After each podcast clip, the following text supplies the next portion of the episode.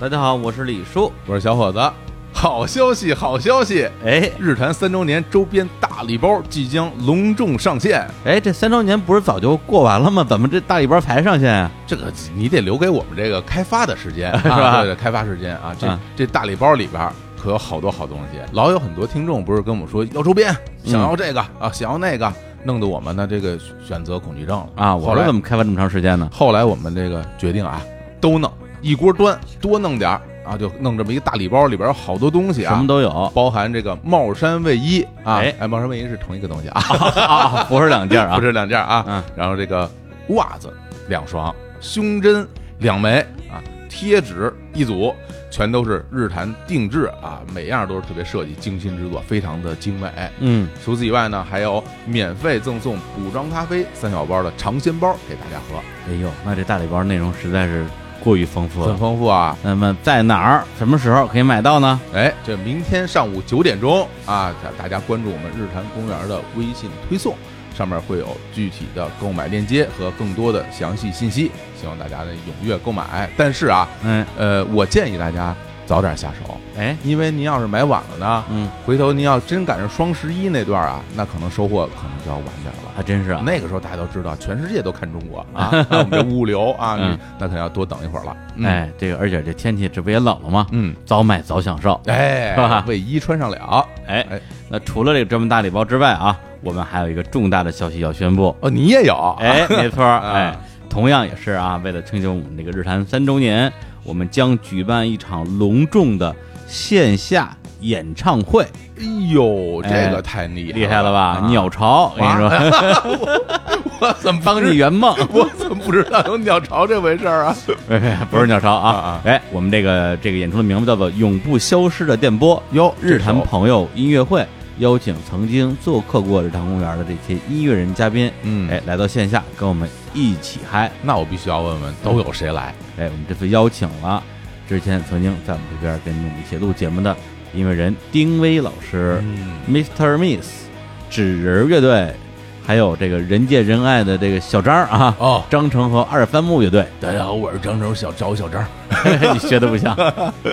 哎，同时那天在演出的最后的部分，还会有一支啊非常神秘的这个不愿意透露姓名的二人偶像天团莅临现场，哎呦，我都猜不出来是谁。二人偶像天团太太有吗？有这样的？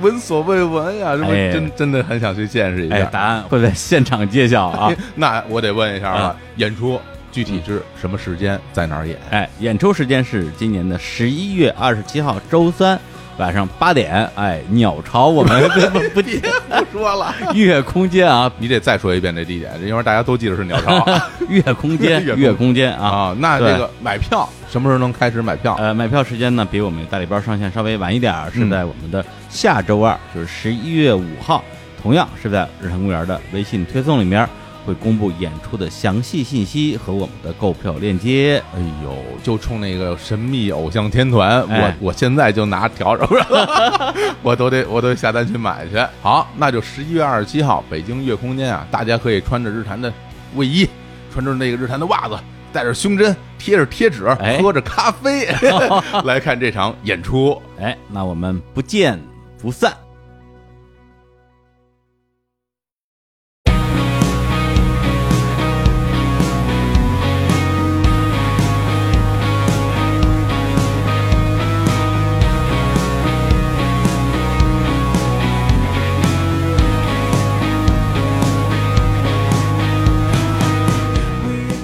Hello，大家好，这里是日坛公园，我是李叔。我是小伙子，我是石老板，我是史蒂芬，哎，我们今天这个阵容非常强大，啊，非常强大，也嗯非常罕见。哎这个四个男人一台戏啊，我们今天是要聊点啥？大家其实已经看到我们节目的标题了。对，嗯。哎，今天我们其实是要录一个这个叫什么生日主题的节目。又又录生日，不刚录过啊？我们这个 节目啊，啊，不是，刚录的是咱们节目生日哦三周年嘛。嗯，对，那今天录的这个节目呢是我的生日，哦，我啊我们四个来为你过生日录啊，一期节目。你们四个还有谁啊？哦，对对，你你你的生日也值得录一次节目吗？我这这太牵强了吧啊！李叔已经调动了所有愿意在他生日出席的人了，就别这么恶心人家。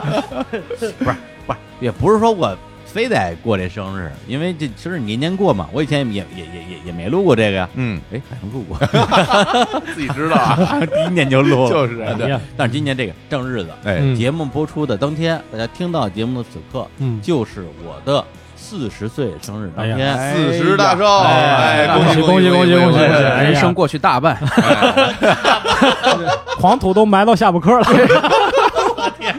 这就不是大半了，这还能勉过完了还能勉强录音，你知道吧？这头还在。刚好能录音，刚能录，李叔，我觉得你这企划失败了。麦是倒过来拿的，直接对着嘴。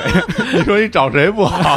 你找这两位，我今天我都不吐槽你了，真的太可怜了。嗯大地的声音，嗯对，哎，好像咱是北京还是咱中国有种说法，嗯说这个人一上了年纪啊，嗯好像不兴这种大的做做大寿，呃，是有这个说法，是吧但是你这岁数不到那 时候。你这 你你身体状态到那儿了，到状态到那儿也不也不兴做大寿，这算大寿了。这动静是有点大啊。嗯对，本身咱们咱们这个录音室也虽然人不多，嗯但是听节目的人多。是啊，呃，人生毕竟只有一个四十岁嘛，那可不是吧？嗯对，那就废话，这还是很牵强的。对行，几岁不是你就录吧，你就录，没事儿。人生如果停止在四十岁的话，那就一直是四十岁，那就是是得录，那确实得录这个。确实得录。不行，我这录不录不下去。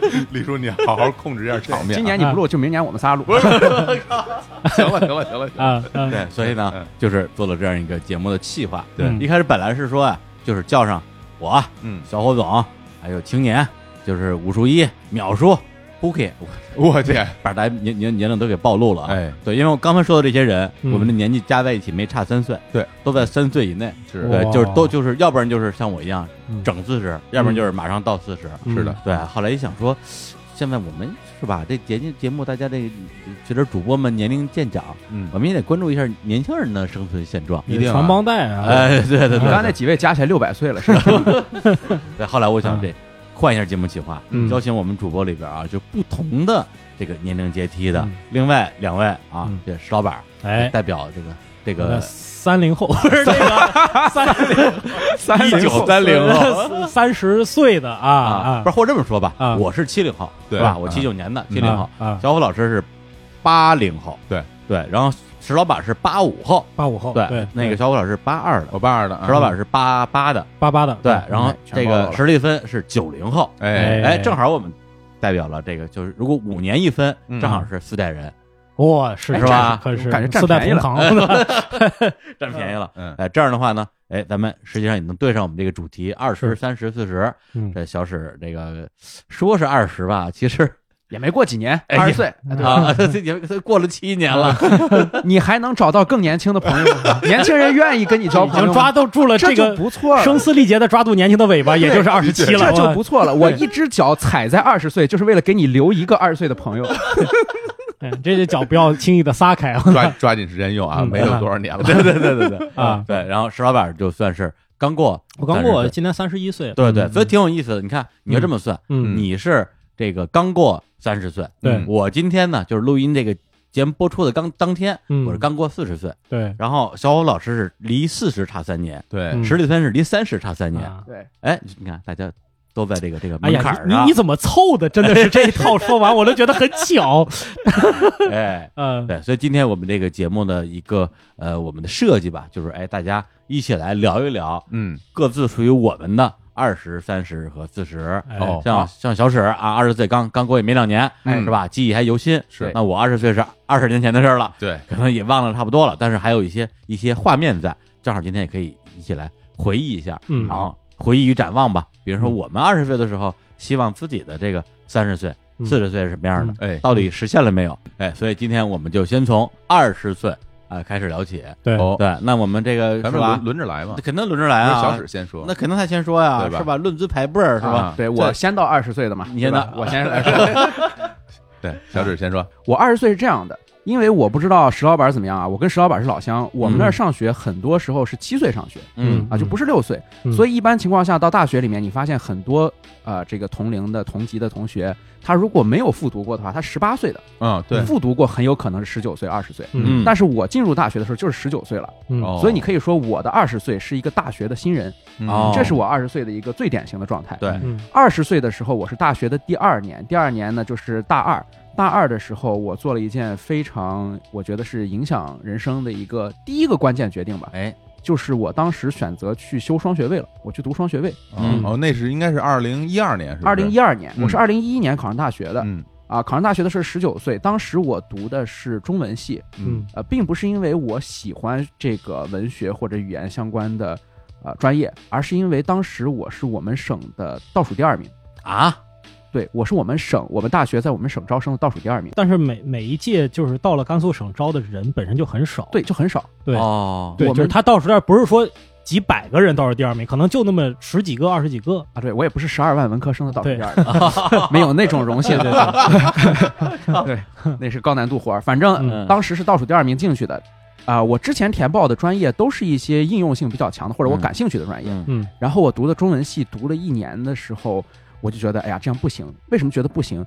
一个是当时我进入学校之后，感觉学校这个地方啊，把我们安排的这个校区，还不如我高中呢。嗯就是感觉特别偏僻，然后嗯同学们之间上课时间是严格调开的，不太能够认识其他专业的同学，就感觉这个大学生活跟我想象的不一样，没什么机会交到朋友，没什么机会拓展视野。我又开始了。开始哎哎呀，必须得搂搂着一点，必须得又开始骂南开了。没没没没没 没没有嘛你，说要四十分钟起啊，我告诉你，哎我想的是这得想个辙，哎，就是你不说另学一门专业，今后找工作糊口吧，也最起码得要掌握一些现代生存技能。弄有一门手艺，对啊，我对古汉语语音语调，然后什么是甲骨文，什么是金文这事儿，我一是没有兴趣，嗯。二是我不认为我在不搞学术的情况下，今后能拿这个找到什么工作。对，嗯。啊，所以我可以去甲骨文工作吗？可以去甲骨文工作，然后再领 领一大笔遣散费，对吧？你看人生就不一样了吧？对，或者学好学好贯口去单立人工作，哎在某一年再领一大笔遣散费。哎哎哎我们一小笔我没有那么大们不发，我们不发不发不发不发，还想领遣散费？他们是给会员能听五十年，免费听石老板五十年，不怎么样。老板单独说五十年，老板去美国了，回来不回来了，单立人造单车了嗯哎呀，啊！不查，接着说哎，就是我当时是想，那什么东西跟现代社会扣的最紧密呢？嗯，啊，我要不然去学个互联网相关的，嗯。要不然去学个经济金融相关的。对。的确啊但是互联网相关的，首先我是文科生，嗯。数学基础以及跨专业去双修的难度非常大。是，嗯但是当时学校里有一个双修班是金融的，嗯，我就想去学金融。我好歹得知道今后我贷款买房买车的时候，到底是等额本息还款还是等额本金还款，这些东西我得知道啊。会会，算账的呀，我到今天都不知道啊，。你就听不懂这四个字，对我我都买了三次房了，我都不知道这等额本息他们有什么区别。对，嗯所以你会把房卖了，趁房价涨起来之前卖。所以我就为了避免，呃，当时对吧？为了避免听到呃像李叔这样惨痛的故事发生在我自己身上，所以我觉得得双修一个金融。那个时候嗯典型的一天就是早上起来跟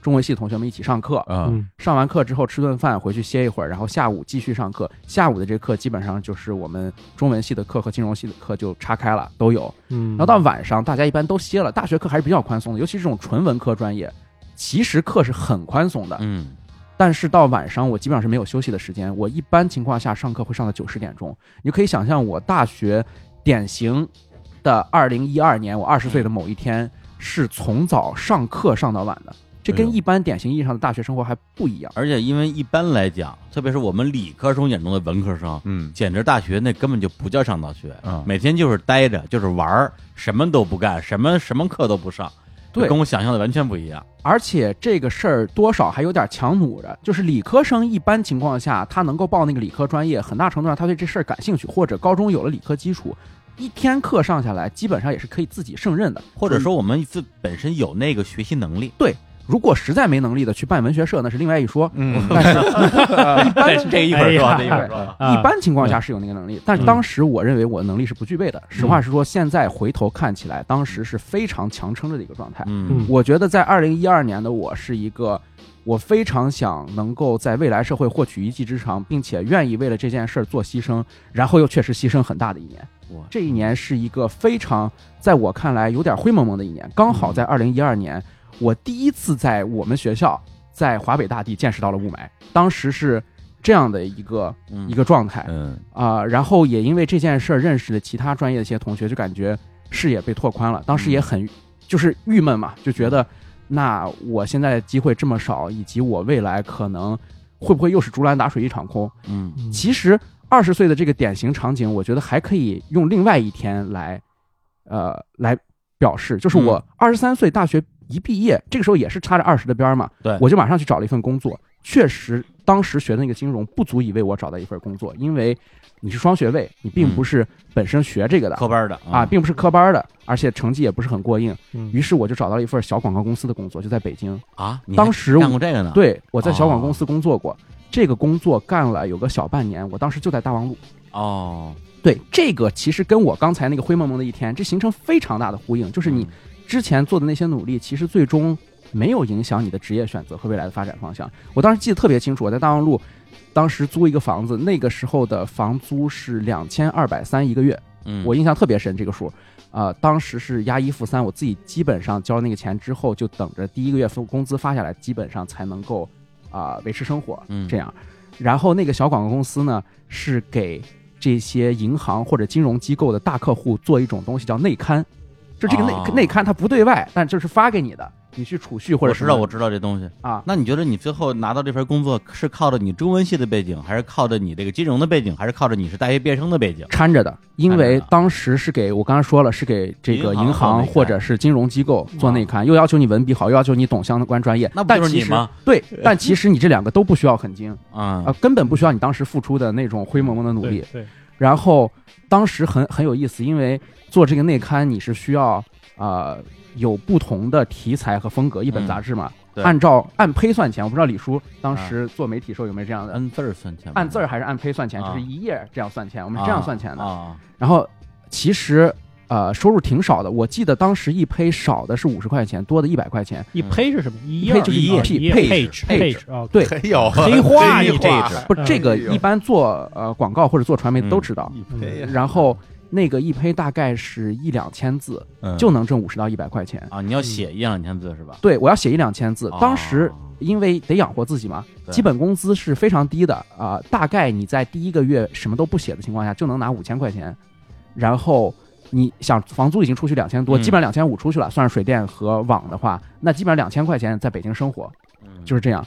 所以当时就想拼命多写，但是你多劳多得，它也是不限制的。我刚才说这个一本杂志，你要有不同的风格嘛，有的写嗯。生活的，有的写你怎么理财的，有的写怎么旅游的，都是给富人看的嘛。对。我就一个人换五个笔名，然后作为一个穷人，对。然后教富人怎么样教富人生活，怎么去大堡礁，去冰岛如何订票，就是这种东西。嗯。然后，啊，包括给一些呃岁数大一点的人怎么去，哎，如何去老北京茶园听相声哦，这种，然后我都是不同的笔名儿。嗯。呃，大概在第二个月还是第三个月的时候，呃，当时那个老板就让我去当了一本杂志，这个杂志是一个地产商，嗯。地产商内刊，我不就是不说他的名字了，嗯。我去给这本杂志当责编。责编的意思是你有权对这本内刊进行组稿，组稿就是说你可以自己全写了，你也可以一篇都不写，全让同事写，取决于你自己的能力，这是没事儿的。也就是说，你有自己全写的权限。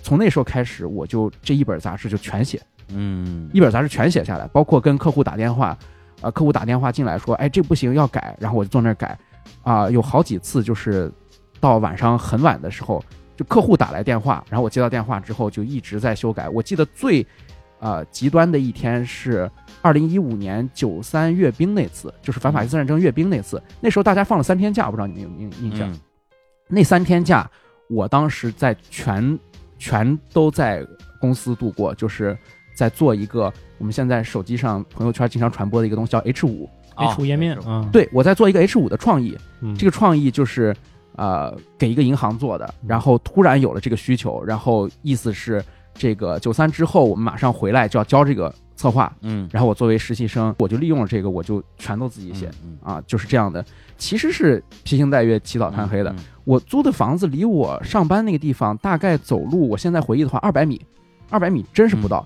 但是下班感觉没有怎么见过太阳啊啊！我在下班到我的这个小区之间有两家小饭馆，我前一阵路过它的时候发现已经关门了。嗯但是我的晚餐很多情况下都是在那儿解决的，就是非常有这个场景感。上班、下班、吃饭全是三点一线，就在二百米完成着我的第一年的北京生活。嗯就现在想起来还也也挺苦的。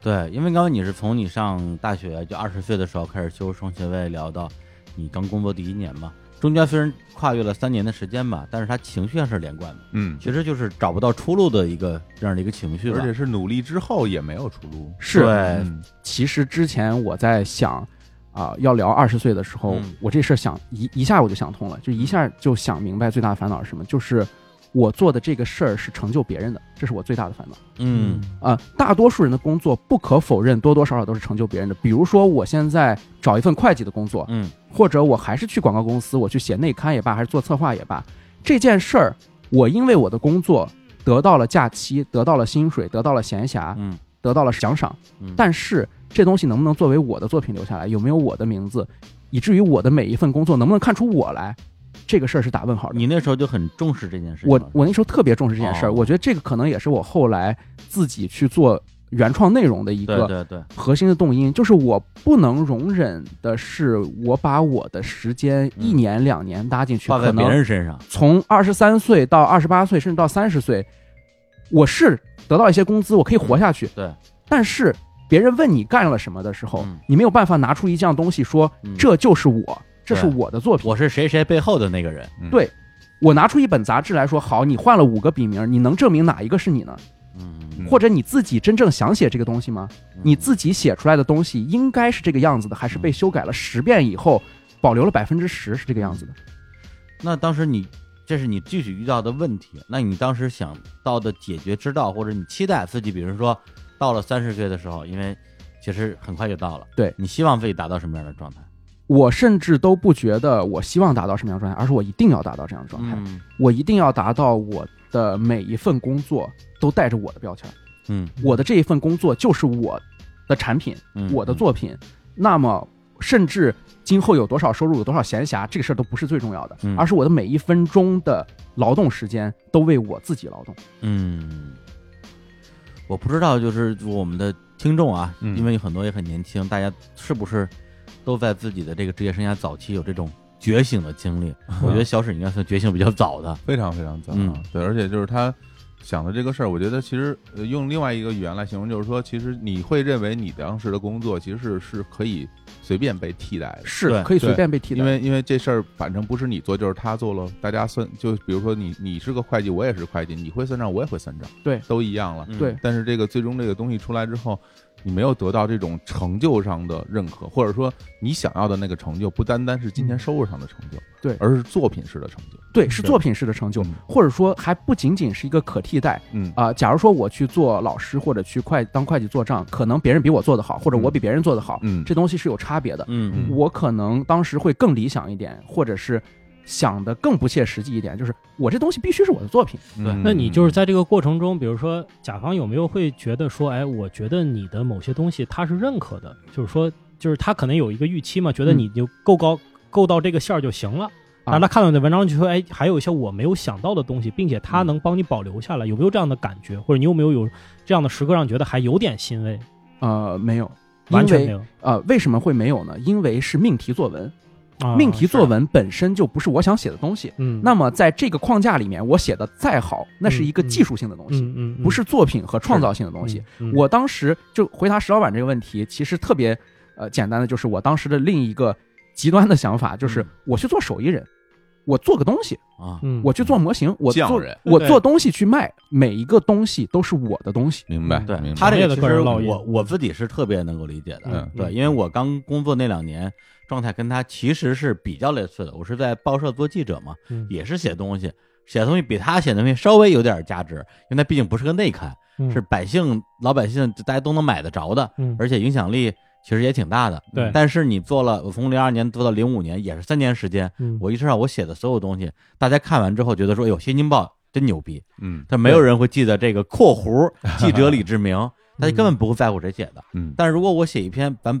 比如说乐评，哪怕我写的不是特别好，嗯。大家说哎呦这乐评人嗯，挺有想法的，哎。对，哪怕有人骂我说这乐评是个傻逼，哎。但是他知道至少知道李李李李志明是个傻逼，哎，对，对但是你写报道，我再写三年，再写五年，没有人会知道说（括弧李志明这报道写的真好），因为你是功能性的，对。你是可以随时被替代的。对，李李叔说的这个就是我当时的想法，嗯。但是我比李叔当时还惨的一点就在于，李叔这个旁边无论如何，他功能性的报道写了一个李志明，多没意义。他可以把这个报纸剪下来留着。富豪有自己我二十我真留了好多报纸。对，我二十年后看，我就弄一个鞋盒，上面写个李志明《新京报》时期报道，这东西是李志明的，嗯。写着呢，签字，白白纸黑字，这是存档的。嗯。我写那东西，嗯。五个笔名，一周五个笔名，就是三天假期仨笔名，你怎么写班六笔名？你怎么想出这些这么每次都创意这么多笔名？你有一个工工具吗？有一个算法？啊？没没有算法，其实就是仿那种知音或者读者上面那种笔名。不是，你敢你敢说说你当时用过的笔名吗？我现在想不起来，我完全敢啊说这个事儿，我可以回去找完之后想着告诉你，我没有什么不敢啊，说的。都是都是琼瑶起的那种，对，因为起的太多了，我啊极端情况下一上午可以换两个笔名，因为那个内刊的有的根据版幅，它字很很少，嗯两三百字，这个你换一个笔名上去，你完全记不得了。对，但是我可以想到大概什么样风格的，名字。所以他这种就是说，在自己二十出头刚工作的时候，想要未来有自己的作品的心情，嗯我是非常非常理解的。嗯，对，因为我也是这么想的。嗯但是他当时绝没想到，他未来的作品是一个 vlog，我也没想到我的作品是一 podcast，对吧？对吧？就是因为那时候没这世界上没有这个东西，就就就就就挺神的。就说明我们不能写字儿啊。对对对对对嗯，对，那那个老板老板，你你你你说两句，就就要不十里分一一期节目就不不够他一个人说的啊啊！我说两句，二十岁是吧？哎二十岁，我是一个比较黑暗，就是我现在想想，应该是我人生的就是最黑暗的时哇，刻。你也哎黑，我也我也最我们兰州人怎么这么黑暗？我是灰的，他是黑的。我是黑的，我是黑的，哎真的是这这回挺逗，俩北京人俩兰州人，嗯这组合也挺挺逗的。对。嗯其实有一个思想上的转变，就是来大学之前，嗯其实我们这些人，呃，其实说我成功的方式只有一个，就是考上大学。嗯，因为我在上大学之前是一个体育也不好，长得也不帅，然后呢，什么社社交啊，然后这个没有，其实其实说说白，真的没有什么优点，或者说我的优点，比如说喜剧幽默这个东西不被世俗世界被认为是一个优点。你说我喜欢表演，那我又不喜欢在人前，比如说父母说，哎，给大家表演一段，哎，就这种啊耍个猴，耍个猴是吧？功能性的这种表演，我我我非常厌恶这些东西。嗯所以我而且我当时觉得，就是说，其实问题就在于说，我认为这些是正常的，我是不正常的。嗯就我不认为说他们不不认可我这个事情是他们的问题，啊我认为就是我的问题。这一段是我上大学之前，我觉得那个时候我的路封死了，就是要考上大学。那我就还比较聪明吧，就是学能学学进去，最后就考上大学了。所以说，在我上大学之前，其实我是一种比较扭曲的一种心理上的快感和愉悦，就是说，好吧，我说那些东西你们都不认可，但是你们给我交代这个任务，我可以完成。并且我在这个里边我获得了优越感，就是我在班里边最差的时候排到四十多名，但是我最后考上之后应该是排到前十名，班里面前十名，就是在在兰州一中嘛，这个啊就比较好的学校，对，能够到这个水平，觉得还可以。然后嗯一到大学，这个事情首先就打破了。就是没有人再去看你的成绩了，对，我一下就反倒陷入一种非常大的失落没有短期目标了。我没有没有短期目标了。然后在这个时候，我干什么呢？其实我对大学还是有所期待的。嗯我的期待不是高中生可能比较懵懂，就是那种就是特别旧的筒子楼里边，然后大家拿着大茶缸子，然后一下午的一一束阳光洒进来，嗯然后有一个人在弹吉他，有一个人在什么看读诗，嗯这是我对大学的真实的向往，嗯以至于我。大一到了这个学校里边，看见我们学校特别破的筒子楼，就是我们有两种宿舍楼，一种是特别破的筒子楼，嗯一种是新的宿舍楼。我不知道我被分到哪里，但是我看到那个筒子楼，我说，哎，对，就是应该是这个样子。啊嗯结果我被分到了更好的宿舍楼里，不是很好吗？对，但是我心里就会有这个落差，就是不知道为什么嘿，这还有落差，跟我换啊不不满足这个嗯当时的预期了嗯。而且更大的是，我们是一个纯理工科的学校什，么学校来着？华北电力大学。啊，对对对对对华北电力大学这是是个好学校。是个好学校。哎，对，就是纯理工科到，就是我在身边很少有人能够去聊一些非理工科的内容。对对对，就一下感觉非常的失落，而且这种东西，因为你你大学之前把自己其实给包裹起来了，嗯变得只有分数能够说了算的时候，你丧失了很多社交嗯和这种和这种心理调节的能力。那一方面呢，外界的这对你的评判没有了；一方面你又有一个落差，但有这个落差之后，你你又不愿意说说啊、那我跟大家聊一聊呗。可能大家没有想我想象的那么那么那么那么理工，对吧？嗯我就没有这个能力，所以说遇到这种很很恐怖的情况的时候，我就把自己给进一步的包裹起来了。嗯，对，所以那时候你是跟自己的同学什么的就没什么没什么交往，交流就交流特别少。你也不愿意去试一下他们到底懂不懂？我也我也不行，我也我也我也不愿意去试。嗯，我在大学参加这个曲艺团，参加相声社团，啊我每周去呃排练，然后每个月去表演，但是我不愿意给别人说这个事情，啊不让同学知道，我不希望他们他们知道，你表演节目舍友会让人看吗？我不会去主动说你们来看吧。啊我就如果你知道我有我就这这个东西你来了，呃，我你就你就来吧，我也不堵你，我也不堵你。对，但是就是面临一个非常尴尬的情情情况，就是我做表演的时候，希望更多的人来看，嗯，但是我又不愿意去宣传，啊，嗯，就就就是，然后人来了以后，呃，无论效果好不好，我都不开心。对，就是处于一个非常拧巴的一个状态。为什么效果好？为什么不开心呢？效果好？我觉得就是，所以就是这样。我始终不认为，就在那个心理阶段，我始终不认为我自己做喜剧、说相声是一个正义的事情。我觉得是夹杂着一些耻辱和没有办法。啊，就是我做这个事情，我是因为我别的都不会，我才做这个。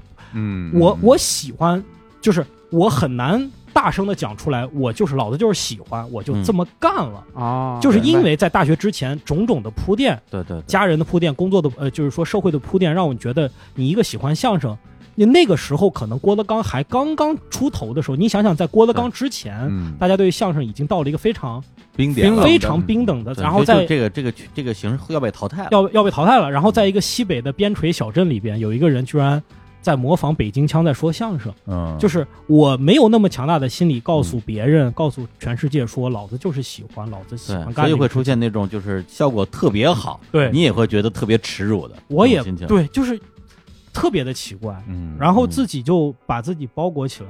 对，呃，就宿舍里边有一些个，他们晚上打游戏打到两三点钟，嗯我我实在是待不下去了，完全没有办法睡觉，我也不愿意跟他们打，我就出出去住。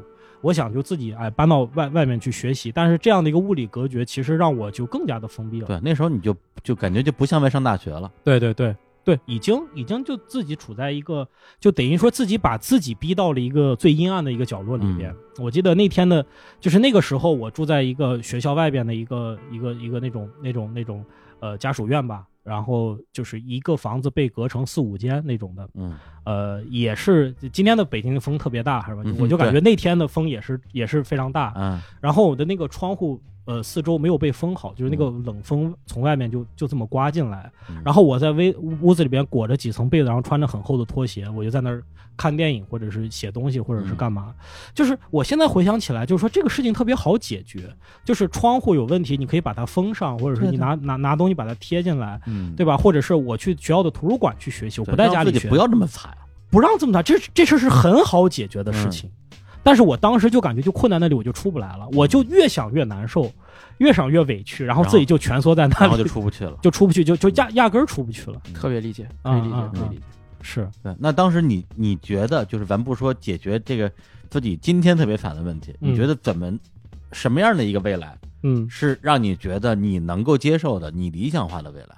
想过这个问题吗？我我当时都没有敢想说什么叫理想化的未来，我敢想，我我觉得就是说，只要让我去出去就可以，出出出哪？出到我就是这就是我以为我出这个场景就可以，比如说我大学毕业。嗯对我就找一个工作，或者说我当然还想出国，我是不是出国就可以？我以为这种场景的变化，嗯等于就是把未来寄托给未来的那哎个时间对把未来寄托给时间，到到那个时候或许就不一样了，对。有这么一个想法对，但其实没有去想过它具体那时候是什么样，是只是期待那天赶紧来。对，是是你这么说，我回想起我刚认识老板是一一年，嗯，就是你二十三的时候，对。对，那时候刚刚留学回来，对，然后呢，就是那那时候我在做一个创业项目嘛，他是我们嗯。的这个这个网站的用户，对，就认识了。认识之后，大家就自我介绍，嗯。我说那个老板说我叫石，我叫石老板儿啊这那个，然后我是一个金融狗啊，我是我是搞金融的，然后我们说，哎呦，就金金融牛逼啊，金融牛逼啊！我说，那你在哪家公司？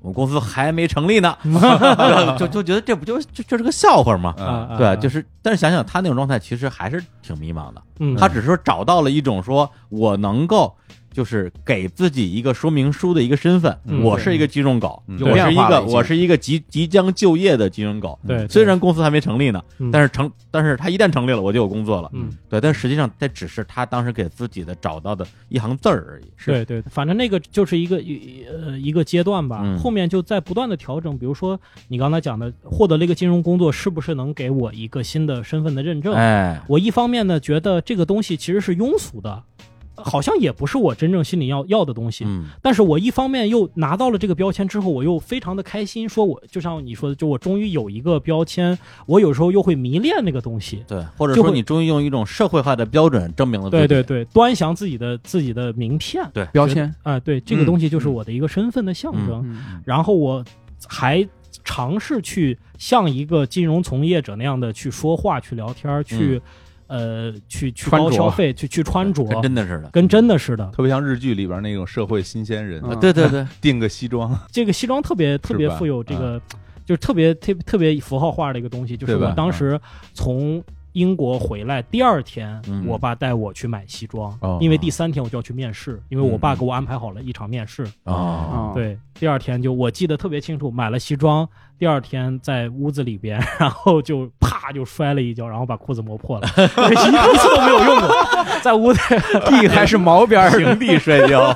哎呀，对，这由此可见，你这你这个这个搞金融的人生必将坎坷。必将坎坷。人人家养牛仔裤，他养西装，我天，养破养漏，对对，而且一三一四年的时候，石老板还在搞金融嘛，是。有时候跟我们聊天喝酒就说，知道我最近做的项目这多少钱的项目，好几个亿，好几个亿，对对我的项目。啊，对，就虽然他不是这种特别傻逼的哎 炫耀的语气，但是他其实想表达的就是这个意思啊，就就那样一个状态。明白？是是是嗯对，所以其实你在后来到到你二十三岁，就是比如在做金融的时候，嗯实际上想打破的也是那样的一个，就是想用你这份工作证明自己，但实际上那时候其实已已经开始已经开始觉醒了。对，其实我那时候就觉得，首先我可以用这个工作来证明自己。嗯对我还跟小史不一样，我是做了金融，但是之前完全没有学过，哦，完全没有学过金融嘛。我我这是工作就是呃，我这本科就是自动化嘛。啊，对，然后我我当时还进刚进公司的时候读了以后读了一本特别厚的一本什么。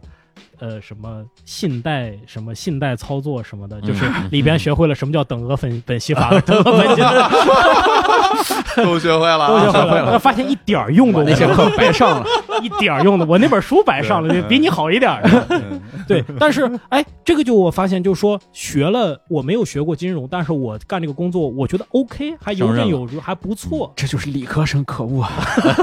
数学好啊，嗯，对，就就就嗯。还可以，我就觉得有有一段时间是觉得特别牛，嗯但是牛完了以后，其实又很迷茫，嗯就是又又下来，就是说那个时间是在左右摇摆，一方面是在自我肯定，一方面在自我否定。否定的是什么呢？嗯否定是那个曾经喜欢喜剧、曾经喜欢追求梦想的那个人，觉得把我把那个人已经已经放下了，就藏啊藏进去，在两边在这儿徘徊。嗯，对，是在那样一个对对对一个状态。其实咱们咱们说是二十岁，嗯但因为二十岁，其实大家都在上大学，是。就是面临的烦恼更多的就是学校里那些烦恼。嗯。但实际上，你从一个大学生变成一个社会新鲜人，对。整个这个过程里面临的所有的变化的迷茫那样的一个状态。是的，小虎老师呢？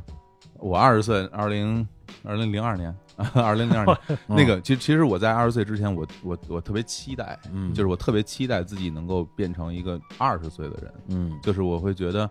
呃之前十几岁，哎哪怕十八九啊嗯什么的，都觉得是一个年轻人嗯或者是一小孩儿吧。嗯然后我自己有一个没什么道理的想法，我会觉得，哎，二十岁了，我就会变得更有力量，就会变得更更更强大，换字头了。对嗯就不一样了。其实嗯那个时候我特别期待那一天的到来，嗯但真正那天到来的时候，就特普通的一天，啊，没有没有任何不一样，就感觉啊，二十岁了啊，是二十岁了，嗯又怎么样呢？还是那样。嗯我那个时候，嗯，其实挺矛盾的，就是嗯、我我应该用矛盾这个词儿。嗯一方面我在学校里边特别无聊，嗯，就就特别无聊，就是因为我那个学的那个专业，我就是因为自己的原因啊，嗯就不不不好好上课什么的，就就也就也不喜欢呗。就没学会。嗯对对，我都觉得我都没有进行到喜欢不喜欢那个阶段，就嗯。就没往那儿走。嗯。等于一上大学就 就不怎么上课，很很少去去接触这东西。嗯，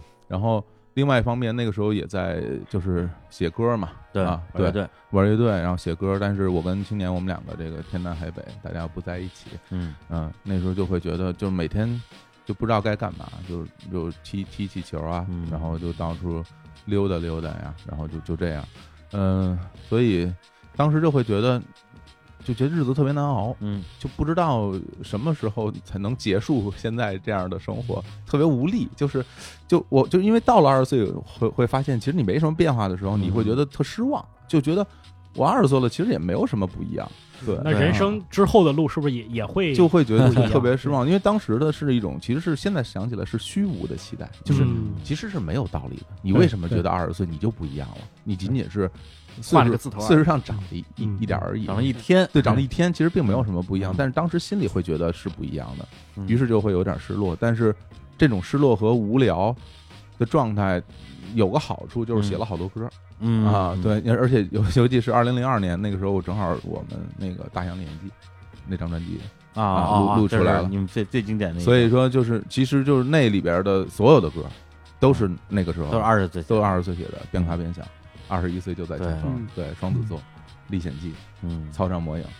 嗯 吃东西，全是全是那个那个时候写出来的歌，嗯，所以现在想起来，当时过了那段时间以后啊，就是二十岁过了一嗯。一段时间以后，我觉得我这块跟老板特别像，我就想说，嗯，呃，等我毕业了，这个事儿就会不一样了。嗯，哎对，啊等我我当社会人了，嗯我当时其实都没有想过说嗯毕业之后什么找工作什么这个事儿，其实那时候从来没想过找工作的事儿，嗯我就想着说，等我毕了业，我可以回家了，啊，回北京了，我可以回北京了，我可以跟经年在一起，我们俩可以一起呃，嗯写歌，包括演出，我们可以去去去表演了。嗯然后这个这这那个时候脑子里想的就是，呃，做做歌、做音乐，然后去去唱歌，就是是是这个事儿嗯。所以，嗯，其实日子过得很快，就是呃一眨眼就大学就毕业了。嗯毕业之后，就是其实，在毕业前夕吧，就是也没怎么想，直接就回北京，然后我们就开始就又碰面，然后后来就很顺利，就很快就登台表演了。嗯，对于是就在这条路上就是两条线儿，一条线儿是你乐队，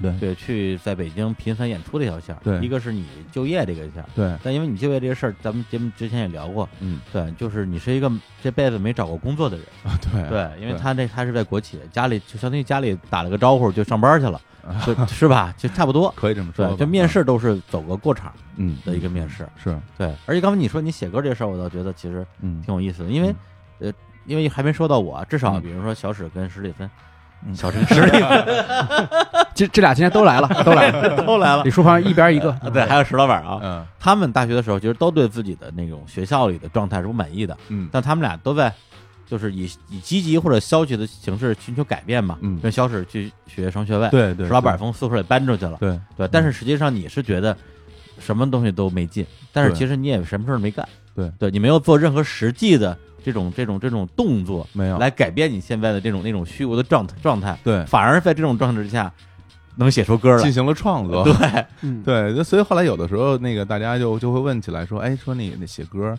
是怎么一个过程？然后为什么会有灵感？呃，创作什么嗯的？我就我就经常说一句话，我说就是你不高兴了，你就能写出歌来；对，你开开心心的，你就很难。而且你还不能做任何反抗力，对。对，不能努力让自己变得高兴。一旦你努力了，你就写不出歌来了。对我我高我我高兴的日子都不会写歌了，高兴的日子你就在高就就在高兴了嘛。嗯。所以说，其实那段时间，其实我现在想起来，为什么那个时候写了好多好多歌，就是因为嗯。每天过得都特别不爽，嗯。但是吧，你又无处发泄，因为你没有对手，就是就是你不知道你的这个不高兴，嗯。你这个状态的对手是谁，来源于哪就是我嗯。我我把谁打破这个事儿就能解决吗？我不知道应该把谁打破。对对。或者说你那时候，我觉得你，所以说你的性格或者你的状态，嗯。其实你没有去主动寻求一种，哪怕是看上去嗯。像是在解决问题的方法。对。比如说你说小史他当时觉得说我学中文不行嗯，我学个金融，我就能改变命运，但实际上改变了吗？没有实际上没什么帮助。对但他觉得说我一旦把这事办成了，我就算打赢了一仗。但他做了，对吧？对，但是是你并没有给自己设定一个哪怕是一个假想敌对去跟他战斗，是。就没有这样一个过程。其实现在想起来，你说我当时，嗯，可做的挺多的，嗯就是最激进的，那我就不念了呗，我就回家就是了。啊，玩摇滚 对吧，我就我就我就回家玩摇滚了，对我就不念，反正梁总在家也玩摇滚，我可以回来接着玩摇滚。对啊，反正他那时候也没学上，哦，有学上，跟跟跟没学一样，他那个，对我可以走，对吧？或者是要不然我就在学校组乐队，我就开始演出，是，对，要不然就我就我也我出去打打工，我挣点钱，嗯，我我拿钱，我我花钱，我我消费，我享乐，嗯都可以。但那时候就就什么都不干，嗯，什么都不干，就把自己呆成那种，哎呀，嗯就已经感觉就连斗志都没有了。嗯就所以那个时候的那些歌。其实是没斗志的，就嗯没有说我我我不满，我想干点什么，没有。你那时候写的所有歌都是往下走的，，对啊，就是全是往下走对，那怎么样呢？怎么办呢？这对这反正是下不完的一盘棋，你就对对对对，对，所以那时候那时候这歌全是写的是这样。我你像先让我想起大学四年，我感觉就其实就跟一天一样，嗯，就是我我觉得我每一天过的都是同一天，嗯就是就那么过来了。对嗯。然后我二十岁的时候是，时间又往回倒了，嗯。一九九九年，九九年。啊对，因为我我因为我是九八年上大学嘛，上个嗯。世纪的事儿。对，就这上个世纪的事儿对哦，对，二十世纪的事儿了。对。一九九九年澳伤心1999门澳门回归，对。印象特别深。嗯。而且澳门回归那天，我们当时还组织这个什么迎迎澳门回归什么那个拖拉机大赛什么之类的。打扑克，打牌我以为开拖拉机，我对我以为 这跟为了纪念巴甫洛夫吃烤鸭有什么不一样啊？这拖拉机手，对，印象特别深。要不后面拖拉机大赛。嗯对，所以就是那个时候的状态，其实也是同样，嗯也是陷入到一种绝境。嗯对，因为史蒂芬的绝境是我这专业，我觉得没啥用；嗯。川老板绝境是我觉得这这宿舍没法待。嗯，嗯小伙子的绝境是，我觉得大学四年上了跟没上一样。对，我的绝境是，我要拿不着毕业证了，我要被我要被退学了，我我马上就要被退学了，这是真绝境，这是真真绝境，这个最现实，就是发生了啊九九年嘛呼脸上的对，嗯因为我相当于是这个呃九八年入学第一学期，对上完，其实就是你过完第一学期已经九九年了，对，折了三门然后第二学期又折三门相当于已经六门不已经六门不及格了那。你根本就没学，就呃，不是，我学了，我学了我我第一学期是没学，啊就是折三门我就正常。嗯第二学期我找了一个全年级前十名的女朋友，哦，然后去最后又是三门不及格。哎学不会自动化哪有那么好学不是他天天陪我上自习上上到晚上一点，嗯，对，就天天给我补课，没用。后来我突然我突然意识到我我我变成傻逼了。学不会，对我我我对，因为我在上大学之前，我心里给我的定位就是神童，啊，我就是不用学也会的那种人。嗯，嗯，对，所以学习的这件事对我来讲根本就永远不会是一个难题。嗯，我突然意识到，我他妈的学了也白学了，对，就根本就不可能及格。崩溃了，心里对，所以当时对我来讲，面前只有两只有两条路，一条路是主动退学，一条是被退学。就是九九年的时候，哦九九年的那年的暑假，然后当时我带着我妈还有我姑，然后在暑假的时候跑到学校，因为老师其实没有都放假，然后去找到我们的好像是我忘了找到校长还是学校的一个什么领导了。那还挺厉害的。对，因为那个时候还还没有说转专业的这种合理的路径，所以我们就去找了一个或者一个院领导吧。去了之后说，我们家孩子这个自动化这学不会，然后他文艺方面挺有特长的，你看能不能转个专业？然后那结果当然是被拒绝了，人家根本就没有跟你对话的必要，因为学校里没有这个先例，没有这个机会。是。对，但人家还稍微客气了客气，说啊，说那你得证明你的确在，就是你想转那个专业，你有自己的特长，嗯，对，你能证明自己的话，这咱们这事儿可以聊一聊。嗯，但实际上我我当然没有了，对啊，我就是我爱读书，对。我爱看电影，嗯，对，就我你你说什么呀？对，年轻人还是没作品啊。那这时候我就要考虑，我要主动或者被动做选择，要不然我主动退学，当然就是主动退学找好，然后去复读，复读之后重新去考一个我觉得我能够胜任的一个大学和一个能胜任的专业。嗯，对，那我肯定考文科吧。而以我就是刚刚结束的那次高考的成绩，绝对是能考上北大，至少北师大吧。嗯，对，但那个时候就属于你，就在九九年夏天，我就觉得摇摆了一下，我到底是复读重新考，嗯还是接着把大学咬牙上完？嗯，最后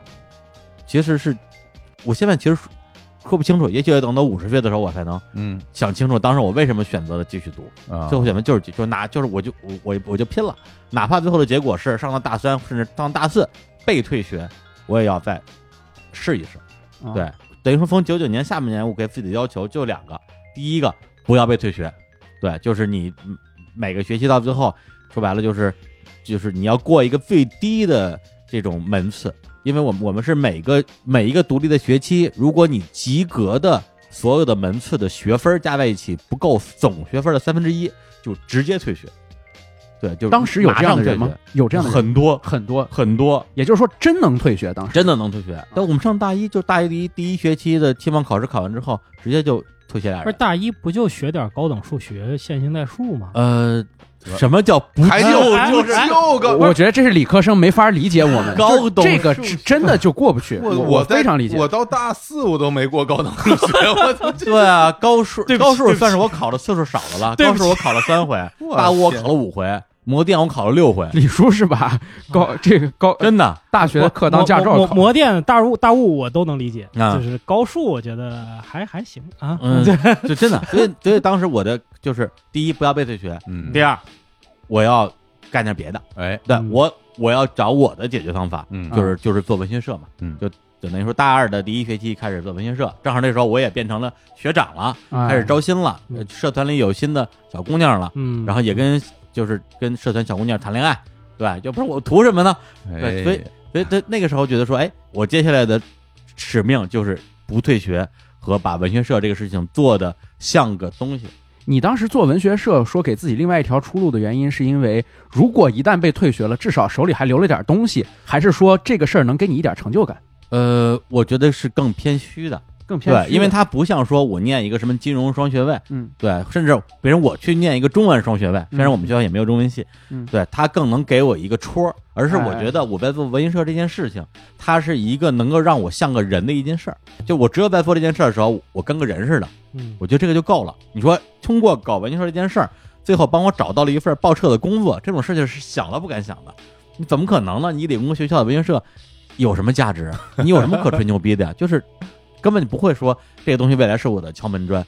对，所以当时是在处在那样一个状态的。明白。对然后但是实际上最后我找工作，我觉得真的可能百分之至少五十以上靠的就是文学社，因为我当时做了两份简历，然后一份简历是自动化的简历，嗯对，一份简简历是我要找这个相当于是偏这个记者呀之类的简历，嗯，然后而且都是一张纸的哎 Word，、一个对对。一个表格，那个我我有一张自动化的简历，有一张喜剧的简历，真的？真的真的，你看你看你看，对，然后我那天就是记得是一个特别大的人才招聘会，好像就是在那个雍和宫还是哪儿，然后头一天晚上我喝大酒，因为那时候大四嘛，我天天喝大酒，然后就根本就是人都是懵的，就完全醉生梦死的，然后我女朋友就死活拉着我去招聘会，到了招聘会之后，我然后我进去之后全是人嘛，一看人我就更懵了。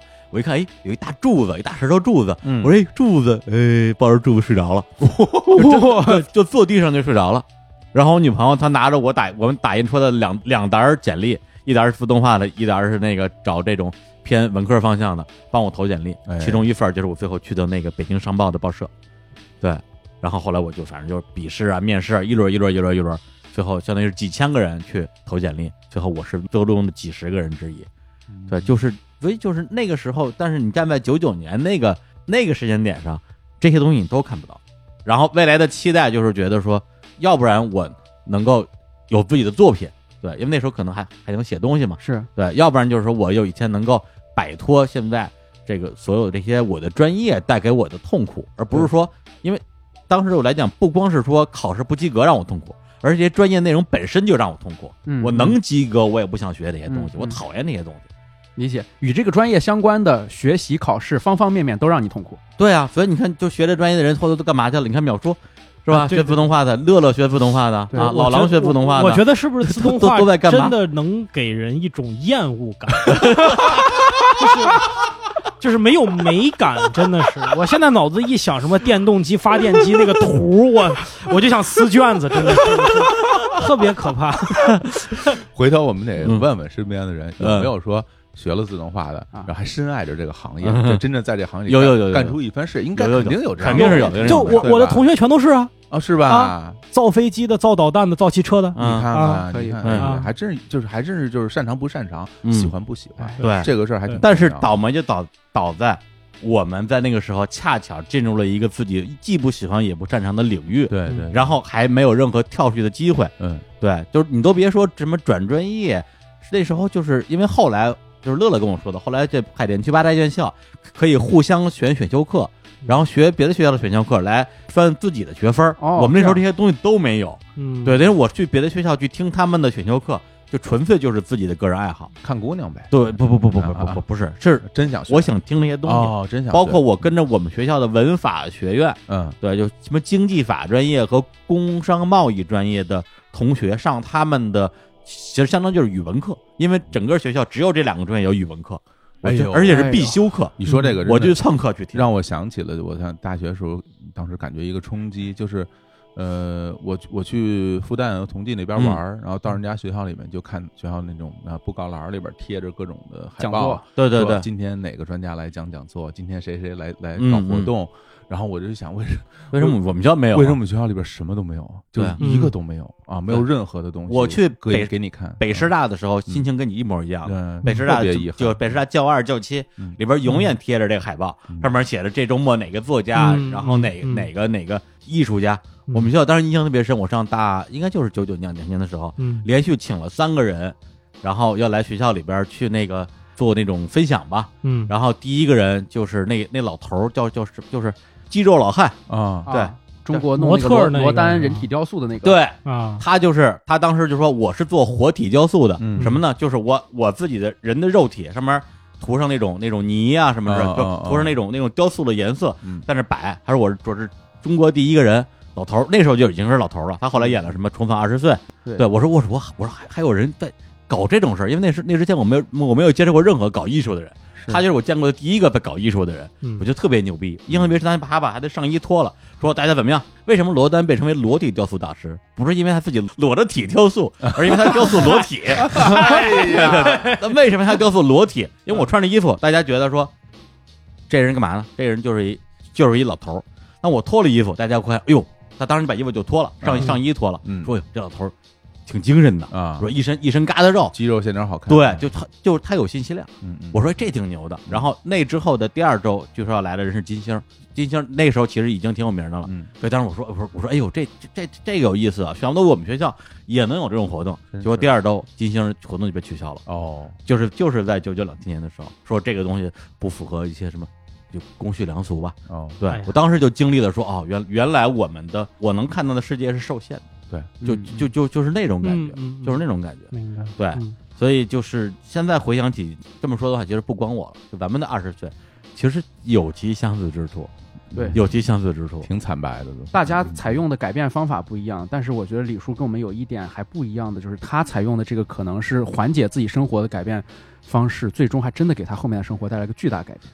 呃，就他他，我觉得他是一个就是没有那么的刻意的种了一个种子，对，然后它绕了一圈长出来了，长出来了。长出来了。那就是你这边就是我没法说说你现在比如说做 vlog，跟你大学那东西有什么直接的因果关系，嗯但我觉得至少你当时的那种那种不愉快的心情，它也是一个种子，是，最后长出来了史蒂芬这样一个 IP 出来，嗯嗯，对吧？当时写多了，大堡礁写吐了，现在要去河北，天天就马尔代夫大堡礁，我要河北了。对，逆反劲儿上来了，逆反劲儿上来了。后富人都是按照我的路线往河北。说，这个这个这个人啊，长大成人做的所有的事儿都是都是为了补偿自己，学自动化以后，偏要做手动，做手工。手动化。对对对，演动演绎是吧，石老板？演绎演绎，对对对，哎呦，行，那我们二十岁，二十岁就先先聊这么多。好我们放首放首歌，哎一首歌就是呃，今天我我过生日啊，哎我过生日，我说了算啊。行，按照你的来来，来自于我的二十岁的一首嗯歌，一九九九年诞生了无数的牛逼的专辑。是，我要放一首在九九年啊朴树嗯，第一张专辑的第一首歌，这歌叫做《New Boy》，我们来听一下。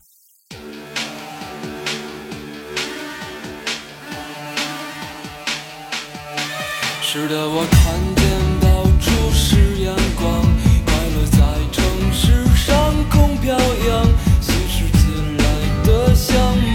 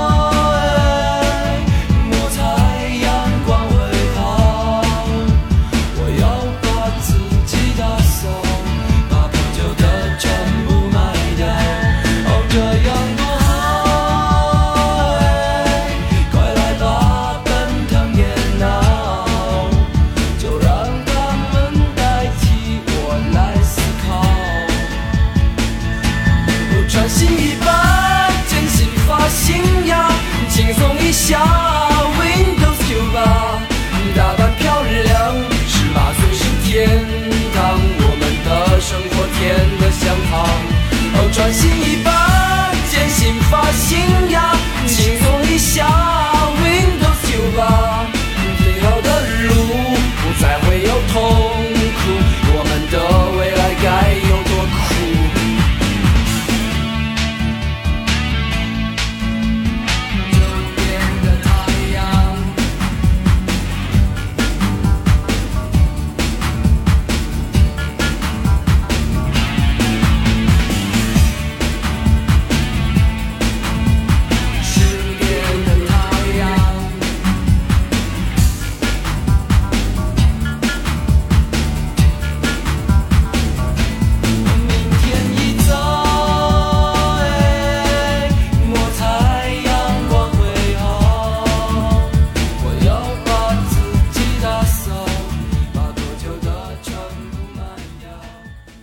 来自于一九九九年朴树年轻的声音。嗯，是的，我看见到处是阳光，快乐在城市上空飘扬，新世界来得像梦一样，让我暖洋洋。对，那时候九九年嘛，就我一个是二十岁啊，就跟小伙老师说的一样，觉得二十岁是一个新的开始。对，二十岁之后马上就是千禧年，嗯，是吧？就人类进入了一个这个二字头，觉得说，哎呦，肯定还有好多好事儿会发生。而且那个时候本身发生的事情，嗯，都会让你觉得未来特别有希望。行，那我们刚刚聊完了这个大家各自的二十岁啊，我们就要聊这个三十岁了。哦。啊，二十、三十、四十嘛。好呀，嗯对，那聊三十岁的时候，我们今天就有一位选手就要被淘汰了，哎，先先淘汰一那位。那不行，那不行，还先走了还得让这这位选手先说说，因为哎说说。其实他离三十岁也很近了啊。啊，没多长时间，说没两年了啊？还有好几年呢，好几三年，三年就是一代人。来，要不然你，要不然你说说你现在的一个状态吧？啊。对，因为可能很多的听众只知道你是吧，作为一个 IP 的嗯一个形象，嗯其实对你整个人的这个什么工作生活状态，其实也也也也不太了解。说说肉的，说说活的，是吧？哎说说活的活的活的史蒂芬。我其实到三十岁之前，一直对三十岁有一个挺可怕的展望。哦，这挺可怕的展望来自于一个画面，嗯然后这个画面其实就是我刚才在讲二十岁的时候，我刚到那个我在大望路租的房子里的时候，一个阿姨，这阿姨当时可能五十来岁，然后她儿子是我的邻居，嗯，她儿子当时三十八岁，她拉住我的手，把我拉到他儿子那间房，说：“你要照顾好我儿子，啊，啊，说你可要好好照顾，你们要好好相处，为什么？照顾好我儿子。”他儿子三十八岁了，啊，在北京没有成家，没有立业，嗯我也不知道他在哪儿工作，每天早出晚归，然后就在租在那儿。他爸他妈过来，经常呃一个礼拜过来给他做顿饭。他家是天津人，就是离得还比较近，哦哦，所以还对他不放心。我就想，如果人三十岁的时候还没有独立，咱不说别的，嗯成家立业咱都不说，对如果人格还没有独立，还需要你母亲来给你的小室友交代交代交代两句的话，对你我觉得这事儿特别可怕。对，嗯但这事儿就活生生的放在我眼前，嗯以及我转念一想，这事儿挺可以理解的，怎么不能理解呢？三十八岁谁在北京能买得起房呢？嗯三十八岁谁就一定有时间结婚呢？三十八岁谁就一定能够离开父母的羽翼呢？这事儿我觉得非常打问号嗯啊！所以当时这个画面对我影响就触动挺大的。嗯我觉得我三十岁的时候，我最理想的状态，嗯，首先我能够整租一套房。对啊，就当时你特别怕活成他那个样子，是吧？对我我说特别俗，这这个事儿我也就嗯明说，就是我就想我能够，我最起码上厕所不用等别人。嗯嗯就非常现实。对，我不知道嗯你们平时自己就生活在北京的人，你们有没有这样的感触？我我我是觉得其实合租没什么，这是嗯你的一个呃预算选择，或者说可能我住的离这儿近点儿，我方便点这都没事儿。嗯但是如果你三十五岁或者零五年多不管多大，嗯然后你母亲从门头沟过来，一个礼拜给你做顿饭，然后交代你的小室友说可要照顾我们家李志明。我觉得这个事儿，你当时你如果退回二十岁想，你不敢想这事儿，对，就太绝望了。我当时是有这样的一种想法的，而且我毕业的时候在展望三十岁，我就觉得我们这代人真挺倒霉的。为什么挺倒霉的？就是我们一出来就感觉经济增长没有你们那个时候赶上世贸十年，每一天都快呀、日新月异，没有这感觉。嗯甚至有的时候总是在听到一些论调，老一辈的人会觉得，哎，你看你们这些年轻人出来什么都有了，这嗯有家里人，都是独生子女，哎，独生子女可能比较以自我为中心。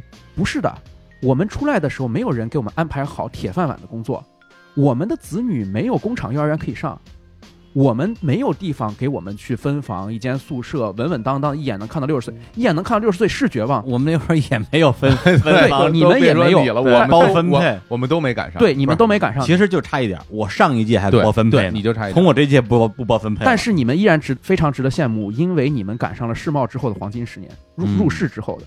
对对对，我们没有赶上。出来之后，当时我就在公司啊，就听哪哪哪客户明年又不做了，嗯，就咱又少了一个客户。哦，然后今年的情况，我们要勒紧裤腰带了，都是这种论调。所以我觉得三十岁到底是个什么样啊？我三十岁的时候，你看上不着边下不着边的，就是我既不可能像比我稍微大几岁的能人那样出来，我能够快速的赶上经济增长的列车，又不能说再像我早三十年的人那样出来之后我就一辈子能够看到头儿，嗯。都没有，任何都没有，就是当时感觉啊，挺挺奇怪的。然后现在，我今年现在是二十七岁，然后还有三年就到三十岁。我现在状态是，呃，我跟其他的年轻人可能有一点观念上，跟大多数年轻人可能观念上不太一样一点，就是我其实挺想赶紧成家的。啊，对对，这你你这事儿是不是都算相当于官宣了？呃，倒没有，倒没内部官宣了，也没有官宣嘛，啊就是说我可能准备会结婚啊？，对准备结婚，嗯然后结婚之后我肯定会有小孩儿。嗯，而且很可能不止一个我讲的这么具体，啊。对，想的这么具体，就是这是我的作为一个二十多岁的年轻人，女朋友啊也也是这样想的，所以我们这方面比较契合。就是对对对，我不太想一种浮萍的状态，这个浮萍的状态就是说你是游荡的，你今天可以在这儿写写公众号，明天去那儿做做短视频，然后飘来飘去。你今天从大望路租到了国贸，明天去了双井，无所谓的。嗯你消失了，这个城市的太阳照常升起，不会有一丝一毫的变化。这种生活我不愿意再有，嗯哪怕我每天就是烧火做饭，自己养个小鸡儿什么的，我住到门头沟去，我都 想，我都更想有那种 对啊，就是脚底板上有泥土的那种生活，你知道吗？你这个泥土代表的是什么呢？这个泥土代表的不浮在表面，归属感，对嗯归属感，就是啊、或者是说我的自我救济能力，嗯这这个自我救济能力是现在的城市的年轻人很难去考虑或者会回避考虑的一个问题。嗯这一方面是价值观，一方面也是切实的，呃，自身能力的问题。嗯就是我没有能力去考虑自我救济问题，我可能会把我的房子，我的一亩三分地装修的非常的极简，非常的漂亮。我每天回到房间里面之后，我喝啊、比较体面的酒，然后跟我的啊、年轻人、同龄人一起聊天，一起去派对，然后一起逛逛夜店，醉生梦死。这些生活，你想想，五年之后再去看，如果你到了三十岁，嗯或者对我而言，三年之后再到三十岁的话，二十五岁那些人又在过这样的生活，迭代掉了，我很难接受被波浪迭代掉，被波浪式迭代掉。是我一定要踏踏实实的，就是我站在这片土地上，这就是我生活的土地。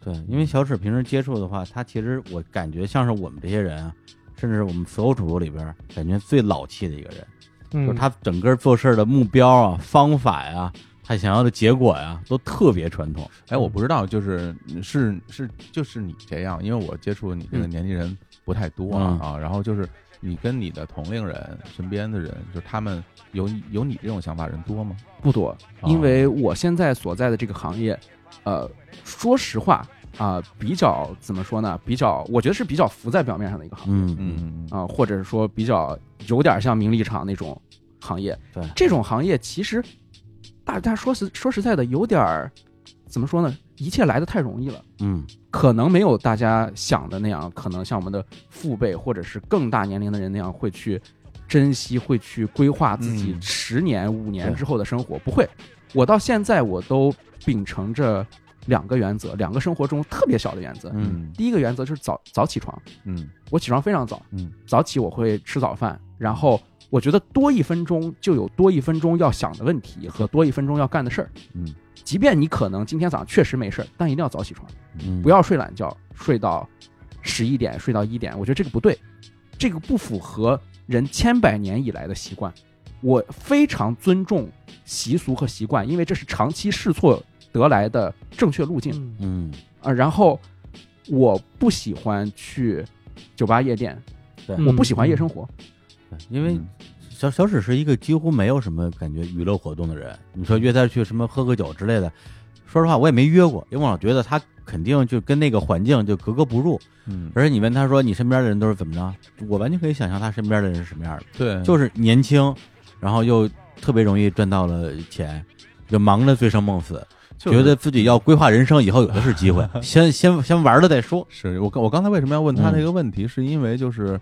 呃，就是咱们其实这种一代人嗯一代人这种说法本身它不是特别准确啊，是但是它会真的会有一些共性。嗯就比如说，呃，咱们这一代人，因为我嗯跟李叔算一代人嘛，对对，然后我们这一代人其实有一种所谓的，我觉得叫审美，就是生活审美。嗯，生活审美，我们这代人追求的生活审美是打破规矩，寻找自由，然后就是其实很多人去追求那种漂浮的生活。对嗯在我们这样人里边，特别多人去追就是说，哇，这个每天不一样，天天都有新鲜的东西，然后我我一直各种各种浪荡什么，这个事是儿感觉是一个美好的，是个特别特别浪漫的事情。没错，比如说我对二十岁，我对我自己的期待，比如说二十岁，我想我去想象我三十岁什么样的，嗯我是想就是我要做一个浪子，是吧？对，我想做一辈子的浪子。我们那时候觉得浪子可厉害得浪子了，特别牛 逼，特别牛。对我我是有一种对激进的年轻的城市生活方式有一种排斥的，就是我、嗯嗯，我的生活方式和生活价值观非常保守，嗯这一点可能李叔刚才说的也对，就是特别保守。我非常保守。呃，这一点就体现在一个是我会遵守精准的嗯作息，其次就是我的这个保守体现在我对于一切自发性习惯的原则性推崇。嗯自发习惯的原则性推崇，就是到这个点儿应该起床，到这个点儿应该睡觉。我们待人接物，一天应该做的事儿，今天就要做完。我今天应该见的人，我应该礼貌对待他。嗯嗯嗯嗯，我今天跟他不应该废话的事儿，我就不用跟他多浪费时间。嗯这就是原则，这些东西包括不迟到啊，对或者是没有没有没有嗯必要去有新的尝试空间。明白。对呃，人类千百年来，在我看来，没有哪一个时代真正的是有无数的年轻人漂泊在大城市，然后过着今天换一个地方，明天换一个女朋友，今天晚上换一个呃地方去玩，明天一觉起来到十一点，这种生活是极其少见的，所以我认为它是。历史上的一个极其短暂的片段，而我不愿意生活在片段中，我愿意跟世界上的大多数时期的大多数人一样。哎，所以你与其说我是独立思考的，不如说我是高度从众的。嗯嗯，我从众的是从的是积累下来的无数的成功经验。但是这个所谓的高度从众和积累下来的经验，其实它在结果上是有意有意义的。它有意，我我认为它是可以实现你的利益最大化的。对，对，它就跟并不是说我为了从众而从众，而是它真实实在在能给你带来好处。对，它是理性从众，对对，它就跟春天播种而不是春天收获一样的。这是嗯在我看来，我三十岁的时候依然会这样活着，嗯以及我现在就是这样活着的。无论我的这个职业过去有没有从曾呃有没有曾经出现过，有没有可参考的价值，但它在方法论、它在操作层面嗯。都有大量可以复制、可以对。呃反复存在、反复验证的东西。比如说，我举一个例子，就是我现在生活的状态啊，嗯。有一个特别明显的片段，我觉得这个跟很多人不一样，就是我不愿意跟人聊天儿我挺能聊天儿的，啊，你是挺能聊天的，我不愿意跟人聊天儿，嗯因为大家都知道咱们所处的地方，此时此刻，嗯。北京朝阳区嗯创业呀、创新，嗯，我做新媒体，然后我搞短视频，所有似乎我从事的每一步都在卡在风口上。嗯。对，风口上的人喜欢，我就找人聊啊，聊这哎项目，聊投资，嗯。聊创意，嗯，聊点子，碰，大家碰，对吧？脑这个爆啊，对我非常讨厌几个词儿，一个是碰，嗯。嗯。一个是分享，嗯，一个是头脑风暴，哎哎，我认为都不靠谱。对不起，我天天说这几个词。对不起，我们编剧，骂的石老板，对不起，对不起。我我对不起你，我对不起，我不知道，我不知道。你们哎创意，你们那个确实需要碰，这本来你看又说回来了，你看啊，老乡不坑老乡啊，就是我我说这个，我不知道呃，我其他能我能懂，我能不能认我我能理解，我能，我我认为我做一个作品，我不要跟人碰，嗯赶紧做。就比如说，我现在想，我下个月要做出来，我今天就赶紧做。我算了一下，切了三十一天，还有三十一天，我一天要写多少？一天要写多少？嗯，最后怎么修改，怎么删，它是个挺量化的事情，我就赶紧做出来。嗯嗯嗯，不要碰，不要头脑风暴，不要跟人聊，没用，千万别聊。老板儿，对，因为我我是同意的，其实是因为因为这个时代，其实你试错的成本非常低嘛，嗯就特别是你在这种自媒体的时代，嗯你做出来一个它被验证成功了，这个东西就是你的成功。对，对，就没有必要去去聊那么分析。我我就很我很害怕去分析一个成功的东西，嗯。对对，我总觉得这个都是真的是伪科学，浪费大家的时间。是有幸存，者偏差的。对对对，是有非常强的分析这个东西，就其实就很很像分析股市为什么会涨，为什么会跌一样。对对对。你怎么推都有它的道理。对嗯我现在的工作经验是非常有限的，因为步入社会，我换过两三份工作，然后每一份工作可以说干的时间都不是很长。但是我嗯。发现了，现在的人在干工作的时候有一种有一种趋势啊，就是嗯。我觉得我我的三十岁，我不能用这样的方式来开启生活，就是比如说很多大平台，比如说像跟我一样的行业做一个短视频，嗯做一个搞笑的短视频，然后你发现他投了特别多的钱没做出来，为啥？他们在开会，他们有一个 team 专业的，这个专业的 team 里面有一个内容团队，有一个运营团队，然后再有一个搞公关广告的招商团队，然后他们在碰碰来碰去，每一个人都没有责任，每一个人都是下午一点钟干到了四点钟。我特别关注这种执行层面的技术细节，嗯每一个人前一天晚上醉生梦死，然后一点钟过来想想创意，什么都不干，带一个笔记本打几句话，嗯然后最后你竟然能够招到商、融到资，这个事儿竟然还成了。我认为这就是倒反天罡，这是不合理的。真正合理的事情就是这事儿，我如果觉得一个人行，那么这个事儿就交给我，我从早上八点熬到晚上八点，我一定把它弄得特别扎实。嗯。哇，老板是不是听着觉得特特别耳熟啊？没有没有没有，我我前半段就什么内容团队、运营团队哎啊，这个是招商团队，这是有的，这不就是你们公司吗？但是绝对没有什么晚上醉生梦死，第二天对。一点钟下班。我我说对对对。说你别老挑拨我跟老乡，我告诉你，对对对，因为因为其实我也是很在乎这这些东西的，我特别害怕，就是我经常会用这种这种这种事事情生气。嗯。就比如说四个人聊天儿，三个人就是四个人在聊天，在说创意，然后没有人记录，嗯，对，对。没有人在记这个事情。然后一说起来，哎，咱们那天聊什么来着？对，四个人全忘了。对对，这个事儿我特别的讨厌。对，然后比如说还有说，我说刚才我们讨论六个创意哈，现在大家觉得哪个好？然后剩下就底下可能坐了五个人，然后每个人就在喊自己的创意，每个就有人说第一个好，有人说第二个好，然后嗯这五个人的声音是叠在一起的，嗯，我就觉得我靠，咱们进化成这样了，能不能不要这么去回答问题？对，就是能不能不要就是我一说哪好，第第一个、第二、第三、第四，说完了，五分钟过去了，然后嗯我什么都没有听到，没有。然后他们也不承担任何责任，他们不承担任何责任。我说很简单，这个事情六个创意嘛，第一个谁同意？一二三，举手。对一二三，举手。画正字一二三，行不行啊？对就是我用特别传统，我甚至看过罗罗伯特议事规则，嗯，我想把这个东西，但是我觉得是不是有点太教条？但是我我相信这个东西一定有它的合理性。我相信大家聊天各抒己见的阶段，然后大家去收敛到某一个嗯可执行性的方案，拆解这个东西。无论你是在一个创业公司还是在一个工程团队，我觉得都是可行的。就这个东西我还挺在意的，所以这就是我们团队在跟有些。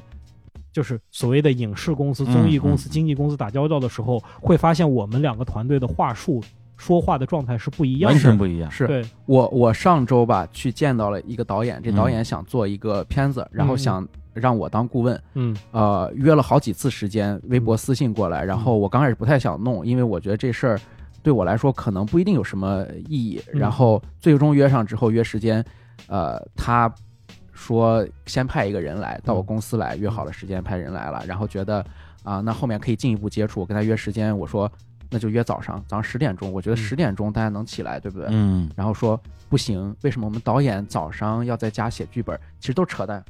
下午去一点钟，就是一定要约一点钟，说导演也来了。下午下午聊天碰创意，上午在家写剧本。我就觉得这个人一天啥事儿都不干。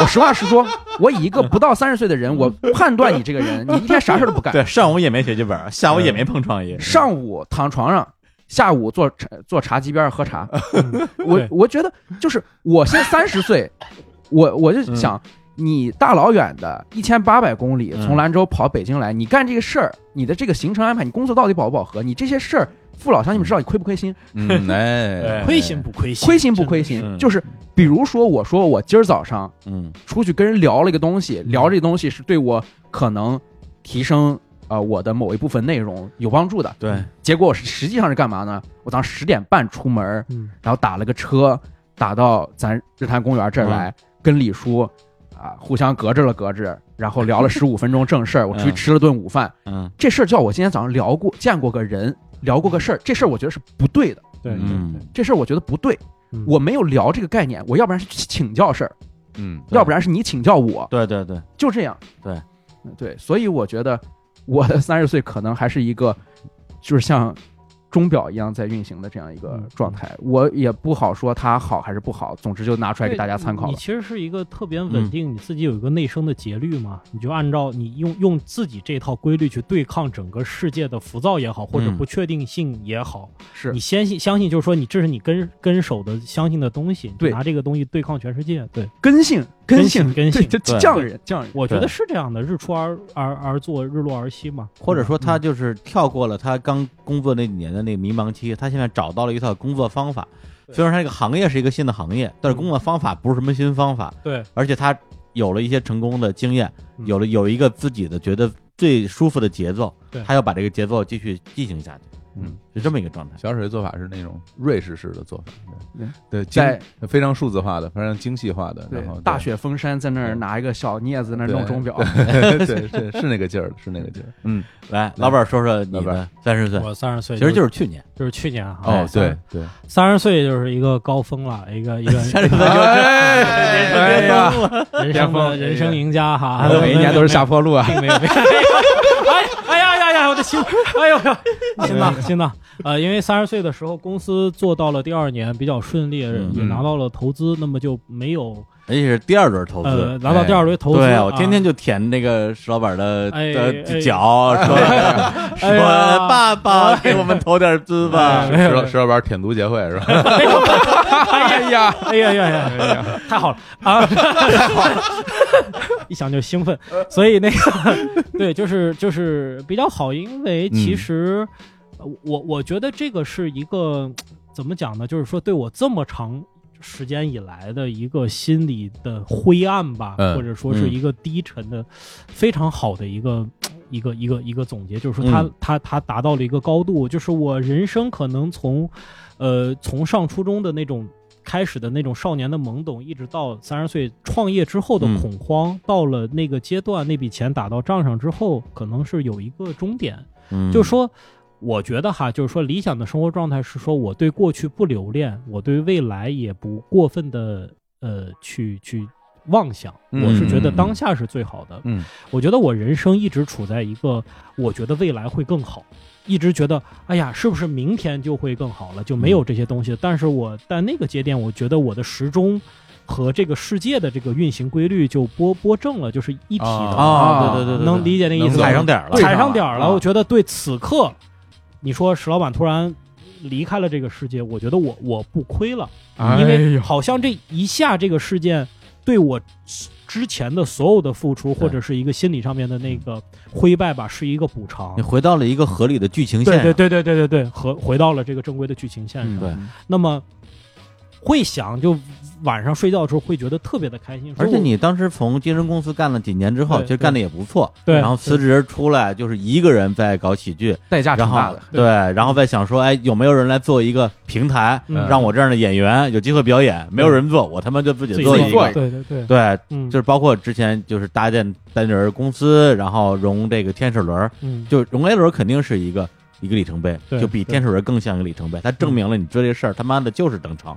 对，对它就是可验证的，对以及这事儿本身在市场上就是站得住的。嗯对对对，所以就是当时一个心态就是就是这样的。但是其实这个人呐、就发现很有意思，就是说我感觉是，呃，我的心里做了充足的对抗消极的准备，但是没有做好对抗积极的积极的准备。对，太顺了。所以太顺了以后，我无法消化这个快乐，我还是 就是我我掐死他，高兴不起来，你知道吗？掐死他。高兴不起来。不是你嗯你你分享给我，我。分享给我们在座的三个啊，对对吧？对我帮你烧点钱不你你你给我，你打打给我，你打给我，我马上换一种生活方式。不要不要再做那种几千块钱的合作了。当年我可是想打给你的啊，你没要，对不对？十里分，我天天舔，你都不给我钱，你去给他钱，然后他妈的，我终于知道了这事儿了。瑞瑞士钟表匠人拒绝金融杠杆。我今天他妈的接了力了，老板儿，对不起，不，我我我跟你有没有说过同样的话？你你自己摸摸完了，良心问，真的完了，老板儿，但是哎舔舔足协会唯一的一个会员 要退出了，我重新入会，我入会，我入会。所以我后来这笔钱就给了小伙子以后，胡说八道，微信转账。没有没有没有，对，不是不是，老板是说我，老板是说就是你这个你努力融，嗯。使劲融，拼命融，嗯。如果你实在融不着，我来接你，啊。单立人来接日坛。哎呦，对，这话是说过的。对但是咱们自己争气啊，啊。没有沦落到那一步。老板背后讲那句话，哎，就当这钱我白扔了吧，对真的是这样，没有真的是这样啊，哎，对对，嗯所以就是当时的一个情况，就是说好好处是能让我继续脚脚踏实地去去干活嘛，嗯。坏处是说我发现我的就是心里边的另外一个因素，就是说嗯。你处在一个长期被压抑和否定的情况，嗯。你那种高兴不起来，是你自己内心让你高兴不起来，嗯，就是仿佛听到了我爸的声音，说你这个东西也就是这么回事儿嘛。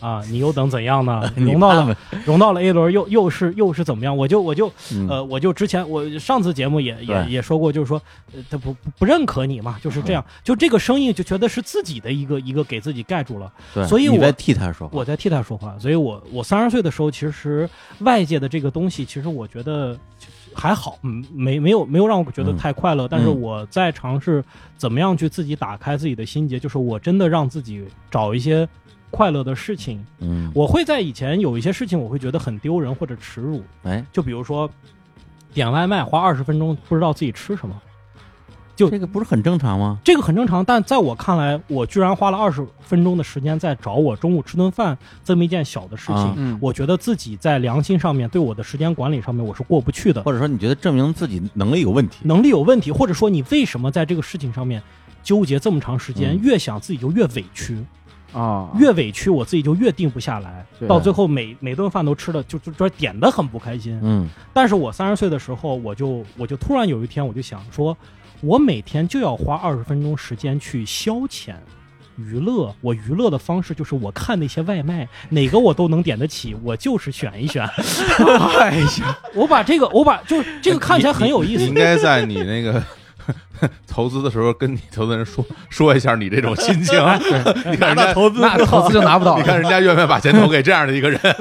对，就是，但是就是这个对外界看起来很可笑的一个心理，就是说嗯我并没，我其实还是没有在这个世上省时间，不是，我以为你找什么特别刺激的消遣娱乐，什么一醉生梦死了，对，选外卖。天天看外卖软件不是，人家人家郭德纲说挣钱挣多了，那什么豆浆我还买两份，是啊吧？您对您连买都没买，你就看一看，看一看就就已经爽到了，我天！啊对，就是就特别就是此类的爽法，嗯我做了一系列，你们听起来都很可笑。嗯比如说，我小时候爱玩俄罗斯方块机，但是家里一直没有，嗯家里唯一问别人借的那个俄罗斯方块机被我给弄坏了不，是你们家不是开游戏厅的吗？但是没有俄罗斯方块机啊，是便携式的，不一样的，不一样。对给你一嘴巴，来炫富。你这儿有有街机，我三国街我霸，我从小吃龙虾，我就想尝尝炸油条到底什么味儿。我给你一个那个，我给你那个摁圈圈那个，可以套圈圈那水里边那个，对不起，对不起。所以就说说说出来可笑，嗯对不对？嗯。但是嗯。对我来说，它就是一个心结。嗯，然后呢就是我小时候没有看别的同小同学玩，我在旁边看，我就买了一个，我就买了一个声大吗？那个？嘚儿嘚儿嘚儿，哎，对对对对，九 九十九合一的，还能玩赛车是吧？我就玩了，对我还能玩赛车，最喜欢玩赛车。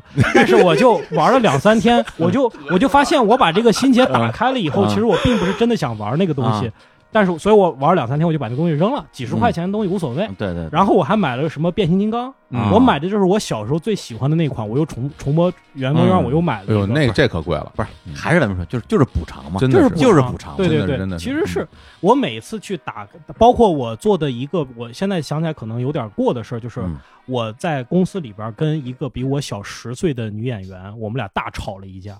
嗯，就是第一，我作为公司的老板，哎我不应该跟别人吵架；第二，我作为一个比他资历长十岁的人，嗯我不应该跟他吵架就。他二十岁他二十多岁，二十出头啊啊，但是我吵了，为什么？嗯我说我我凭什么？就是我我觉得我很委屈，嗯，我觉得在在那个具体事儿我不描述，但是这事情上面我一点错都没有没有犯，嗯我我被他给挤兑了。嗯在在我们一块儿排练的时候，我觉得在在排练的时候我们是平等的，都是演员，我们都是演员，对，在排练的时候被你给挤兑了，嗯，我要反击。啊，对，而且我特别的我特别的委屈，但是嗯。我如果搁以前我肯定不可能吵架，因为我我首先是公司老板，人人是我招过来的，对对，我给他发工资，嗯，对吧？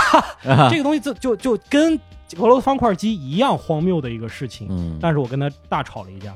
但是我吵并不是说就是骂，但是我给他讲啊我的道理，我给他讲我现在我今天为什么很不开心，嗯我很不高兴，我为什么委屈，我告诉你，因为你那话说的不对，啊，所以这事你觉得自己做的特特对是吗？我没有觉得特别，我啊现在想起来肯定还是冲动了，它是一种过度补偿，啊，但是我觉得我做做了，我这个事儿说出来了，嗯比我闷在心里再想别的办法去解决我的压抑要好一些。不后悔。不后悔。对对对，所以就是这么一系列的事情吧，让我觉得就从那个时候到现在，逐步的去打开。我相信未来有更开心的事情，我就能接得住，我就能够嗯把自己的东西表现表表现出来。石老板这个三十岁太高峰了，方方面面就感觉一下就是像那个心电图，一下特别密那感觉。对对对对，融融了一轮，买了俄罗斯方块，嗯骂了女演员，骂了女演员，人人生对，然后正好天天点点外卖，不是你那都不是委屈，你这是扭曲。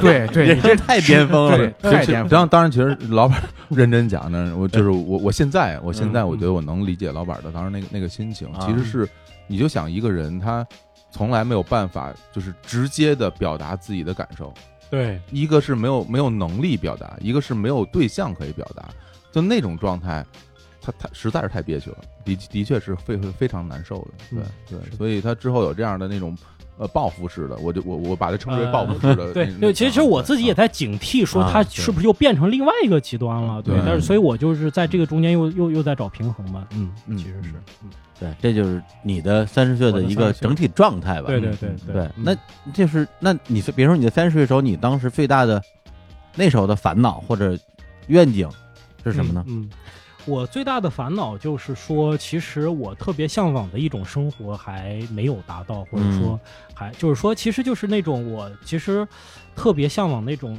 人人和人之间非常细微的这种感情，嗯。然后能够你带带给你极大的愉悦，就是比如说，我就在假想某个场景，说嗯。妈妈在教自己的呃的女儿学认字，嗯，那么这个过程看起来特别的枯燥，然后在一个狭小八十年代的这样的一个房间里边，然后这个听着时钟滴答滴答，然后每一天妈妈在给这个小女孩教教教东西。嗯等到这个小女孩十年以后长大了，对于这一段经历来说，对于母女来讲都是一个非常非常幸福的一段回忆。嗯对场景化的东西。特别有场景。但是实际上，你想想，他们每天干的事情是非常一样的。在这个每天干的一样的事情里边，第一天要比昨天稍微快乐那么一点点。就是人只有在这种状态下才能感到幸福。就是你完全重复，肯定是不幸福的。嗯你重复，你你你一下子幸福来得太快，这个东西也不长久。你必须得保证每一天都比昨天稍微好那么一点点。嗯在这段阶段下，你有三四年的时间都是，就对于这段母女来讲，都是这样的一个阶段。我觉得对我来说，是一个非常难以达到的境界。就我不知道怎么能过上这样的生活。哦，对就是一直有一个持续的，持续的可能是没有那么快的进步的一个对状态。对对对，一个幸福感，就是说嗯这个要求你，在这个过程中，你不断的把你的感官进行提升。嗯，就是因为如果你维持在原来那个状态，你很容易就体会不到它的那个感觉了。嗯就好像你之前，比如说一场演出，嗯，对，从底下没什么演员，没底下没什么观众，突然之间我我票爆满了，对。而且现场炸了，对。你第一次可能觉得爽喽，对。那你这样的演出演了三十场，你当然就觉得这这正常喽，对，对。就不爽了。对就不爽了。对，嗯而且你而且你这个东西，你的阈值会越来越高。是，甚至会有危机感。我这嗯场爆满，下一场出现俩空座，我就不行了。对这就是十里分录视频，咱们录节目，其实都都一样，都能理解这种一样。状态。对，就是这个东西，首先第一你怎么对抗，嗯第二是你在这个过程中有起有落的时候，你怎么样维持你的一个幸福感的逐步的提升。嗯，这是我在三十岁的时候去想的，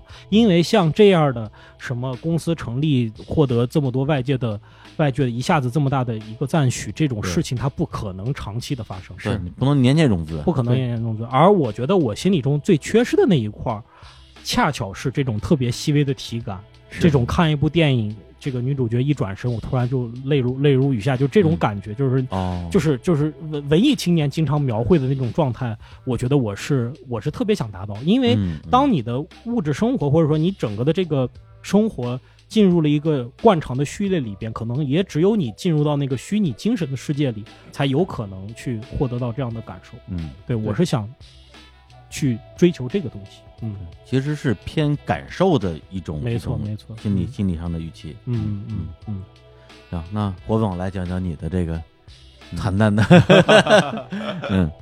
呃，二零一二年，啊二零一二年那个三十岁啊，呃，我我觉得应该这么说，就是嗯那个时候应该是我人生就是活到现在，我今年三十七岁，然后那个那个时候可能是我人生最最灰暗、最低谷的时候嗯了。二零一二年，因为呃呃，我我我那时候基基本上就是演出。已经演到了就是不想演的状态了，嗯就是我因为我零四年回到北京，然后然后其实到零六、零七、零八时候是到一个一个一个高峰的阶段，之前在节目里也说过，然后后来就不断的受受挫，各种受挫，然后到一二年的时候就已经就是就不想不想再继演不动，不想再继续下去了，然后然后那个时候我发现了一个，我第一次我第一次发现了一件事儿，就是我觉得我我我我好像是从小学到到到三十岁我没有任何进步，嗯，就是我觉得我我我从那个时候一直到我三十岁的时候，我觉得我一点进步都没有。就是我那个时候，嗯、能能给自己带来骄傲的东西，到现在还是那个，还是还是还是一样的东西，然后一点进展都没有。呃，就这种感觉就像什么，就好像说，嗯，虽然我我我演了很多很多演出，然后我写了很多歌，然后出了自己做了很多的 demo 的专辑，嗯，但是其实就好像，就好像你你不停的在在搬搬砖头，就是你只是搬的越来越多啊，它同样的砖头，你就不停的搬，然后搬到那儿把它垒成一个墙，但它其实还是一堆砖头，对，就是它并没有变成一个建筑，对，它嗯其实什么都不是。嗯。然后，那对于未来，我我那个时候就会有一点点的不知所措了，就是我不知道该怎么办好了，就是呃音乐这块好像就没有机会了。嗯。然后工作这块，我觉得我之前一点努力都没有做过，然后什么成绩也没有，然后就是就其实可以说是混日子吧，就每天人家让你干嘛你就干嘛，然后就 你别说什么作品了，就是每天就是拿着个文件楼上楼下，然后找人签字，然后今天如果你不在，没有签到字，然后明天我找你再签个字啊。嗯曾经有一个一个星期，我就我只做了一件事，就是不停的找人签字，然后集齐了集齐了人家四个人的签字，然后这事儿就算做完了。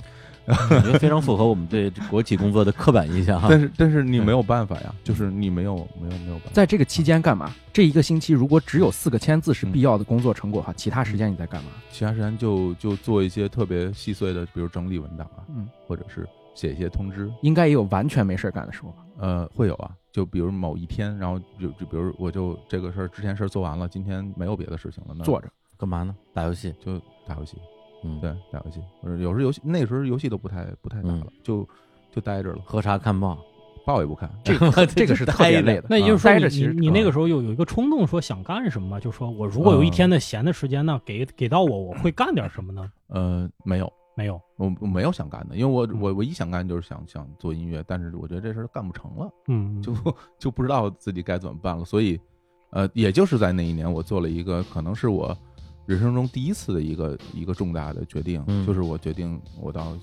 嗯、去去，我一直在我们公司的总部工作，嗯。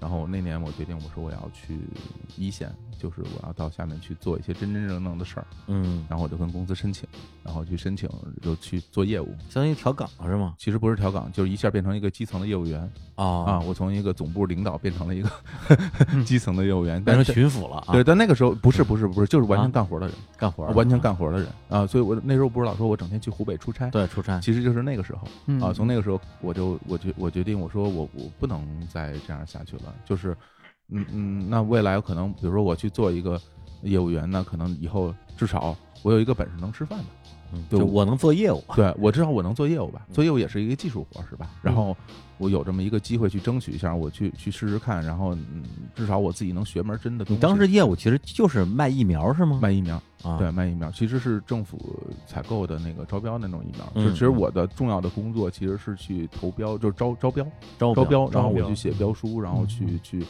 去去每个省市，然后参与参与投标，公开投标，然后嗯。然后如果你中标了之后，然后你就负责呃发货，然后联系，然后售后，所有的每个事情都是我一个人，也是我一个人负责三个省，嗯。负，责湖北、北京、内蒙古，哎然后酒量就是那时候练出来的，然后我基本上那嗯。那时候，呃，每个月，呃，在北京的时间可能十天，啊，啊，剩下的时间就是在外面跑，我会跑到各，呃，直接跑到县里，啊，每个县里面去去做这些事儿，呃，当时我第一次感觉到，好像工作应该是这样吧，嗯就不应该是那样吧？这个这个这个才是工作是有内容的，这个才是一个人呃，我我第一次感感受到加班到夜里十二点一点是是什么什么感受，然后包括那那些标书，其实那个很多时候它需要你每页签字，嗯嗯经常是好几百页的，然后摆好多好多，然啊后我，每页都要每页都要签字，啊然后我每页就签字，签完字以后，然后把所有表述整整理好，放装进两个大号的行李箱，然后我我拿着两个大号行李箱去赶地铁，然后去去下面嗯参参与这个事儿，这个但是我觉得当时我就觉得特别爽。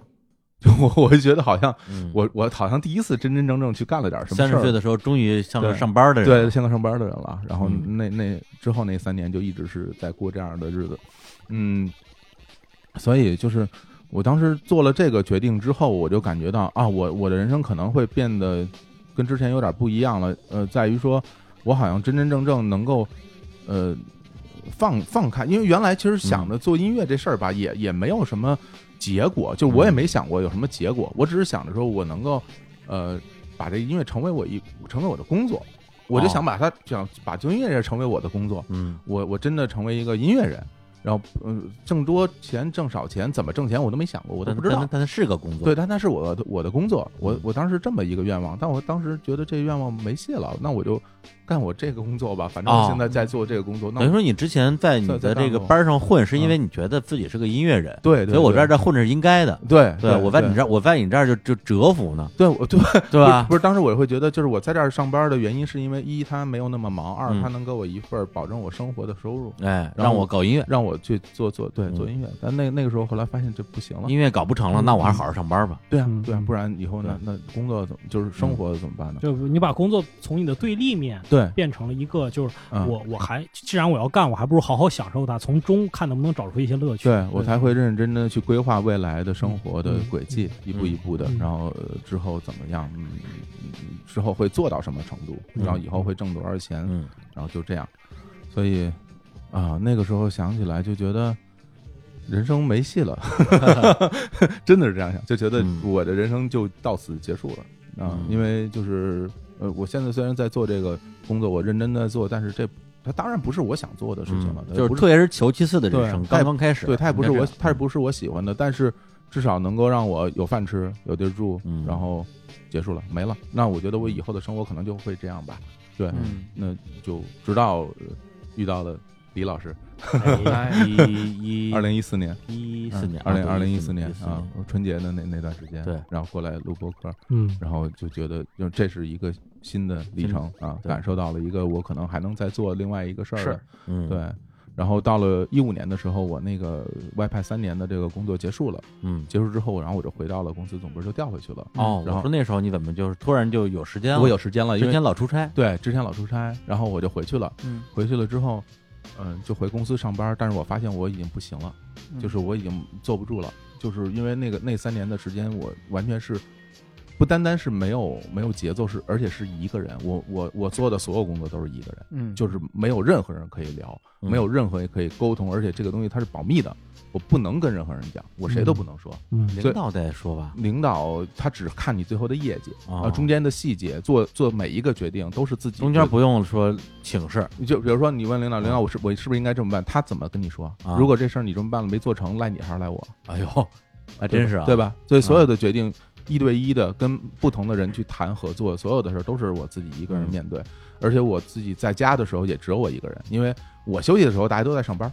嗯。啊，我我白天我在家，大家都在上班，嗯。然后我出去上班的时候就我一个人，我一个人坐火车，一个人在宾馆里面，然后等着对方我们一起来谈事儿，永远是自己，嗯。卖军火，对 对对，永远是自己。像啊，对，永远是自己，所以就是等我回到公司的时候，在在一个办公室里，我觉得我已经不太会跟人沟通了，嗯。我已经不太会跟之前那些同事以那种方式，以那种方式去聊天了，嗯。然后而且我好像也接受不了那种朝九晚五，而且我当时觉得我一下又觉得没事儿干了，就原来其实我在啊工作的时候我事儿特别多，我嗯我要做好多好多事情，然后回来以后我感觉就没事儿干了，我觉得这这怎么又成这样？我又找人去，又找人去签字了，又又写文件了，又开会了，又去布置会场了，我怎么又回来了？这我白去了，我我虽然我虽然级别提了，我收入增多了，但是怎么又又回到这个样子了？嗯我当时有点崩溃了，我就不行了。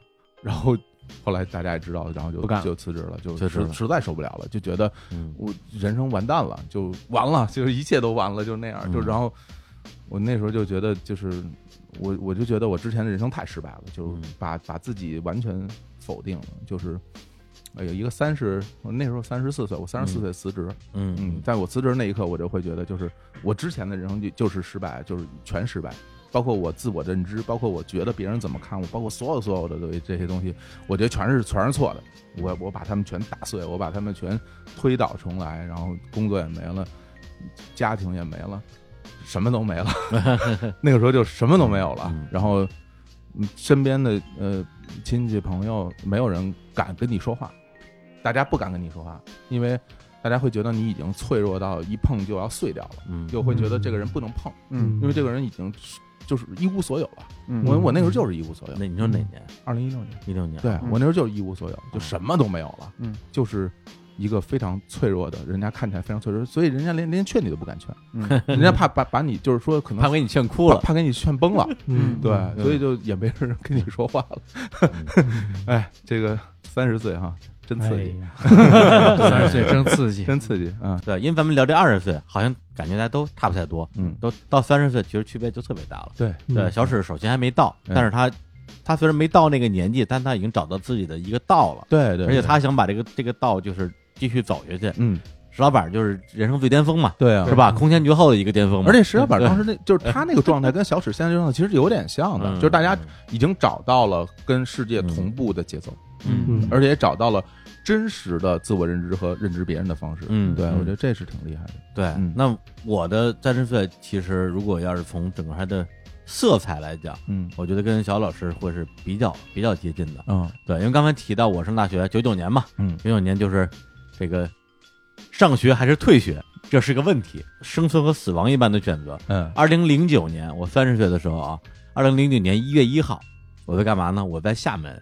对，因为当时我在一个野外大望路，就在你上班的地儿边上，在温特莱，啊啊，在温特莱上班，在那个东非叫艾玛娱乐啊，他美国的某公司叫 Ticketmaster，一个票务公司，也做一个演出啊。嗯我是在他的 event 部门，然后我说，哎呀，辛苦了一年，我做了谢林迪昂嗯。啊，虽然后来没来啊，嗯。做了 Linkin Park，后来也没来，嗨，对对对，就是李倒倒嘛，到哪儿哪儿倒嘛。嗯。然后说，哎，但是好歹艾薇儿来了吧，Diana Crow 加拿大的女歌手来了，我说我今年还是做成一些事儿，那就这个元旦了，休个假吧，我就一个人去了厦门，然后带着我一个 MP 三，然后呢，我就印象特别深处，里边里边是三张专辑，一张是陈升的《美丽的邂逅》，嗯。一张是陈珊妮的，呃，李珊妮的哪哪一张啊？呃，还有一张是那个《最小诅咒》的那张，那个我不能悲伤的坐在你身旁。我当时带着 MP 三就在厦门的那大海边儿，嗯对着大海唱歌，嗯，因为其实你在城市里边很难有机会用你的最大音量跟那儿吼，吼、嚷嚷、嗯说话嗯、唱歌，没有机会。但你在海边就你你愿意让多大声让多大声，就特别爽，对吧？对，陈珊妮是还有别的办法吗？嗯，然后我就唱歌唱的就是就爽爽到飞起，就是说我靠，我这牛逼，这三十岁开个好头，一嗯。月一号、就在海边，我人就在海边的时候，突然手机响了，然后我我们部门的一个一个小姐姐嗯就跟我其实属于同一部门的，给我打电话说志明啊，这新年好啊，新年好，我说新年好，新年好，嗯。其实假期嘛，对，哎，他说、哎不好意思啊，这个假期还给你打电话打搅你，咱部门被裁员了，当时就可以直接跳海，不是李叔，你你这个你这完全是一个日本电影 真的，我我眼前就是大大海跳海对对，问题部门被裁员了。就当时我就觉得啊，这也太戏剧了吧！这这三十岁就这么开始了，我假期告诉你假期被无限延长啊，了，对对对对对，我说哎，真的就是第一反应是说，我靠，这这事儿这事儿这事儿愚人节有有有有点不是有点大，就是啊这这不是愚人节，这是元旦，啊元旦不是愚人节。但是呢，说老实话，就是还觉得有点儿有点逗，莫名其妙的就高兴。第一，啊我可以多玩两天了，我嗯不着急回去了。嗯啊对，第二呢，就是因为那个，因为它属于合法遣散，嗯对，公司不相当于这这个整个北京北京公司整个全给解散了，嗯给三个月的这个就是相当于是遣散金。嗯我那时候工资也不低，我说哟，白拿三个月钱，那我不得玩仨月呀、啊，其实还就还挺高兴的，嘿对？就就就是在那样一个特别复杂的，就是你知道吧？就是嗯干倒了一家公司，然后拿了钱之后，哎，好像我可以，对，就是又就是从零开始，但是又不知道这个这个从哪儿开始，嗯这么一种心情。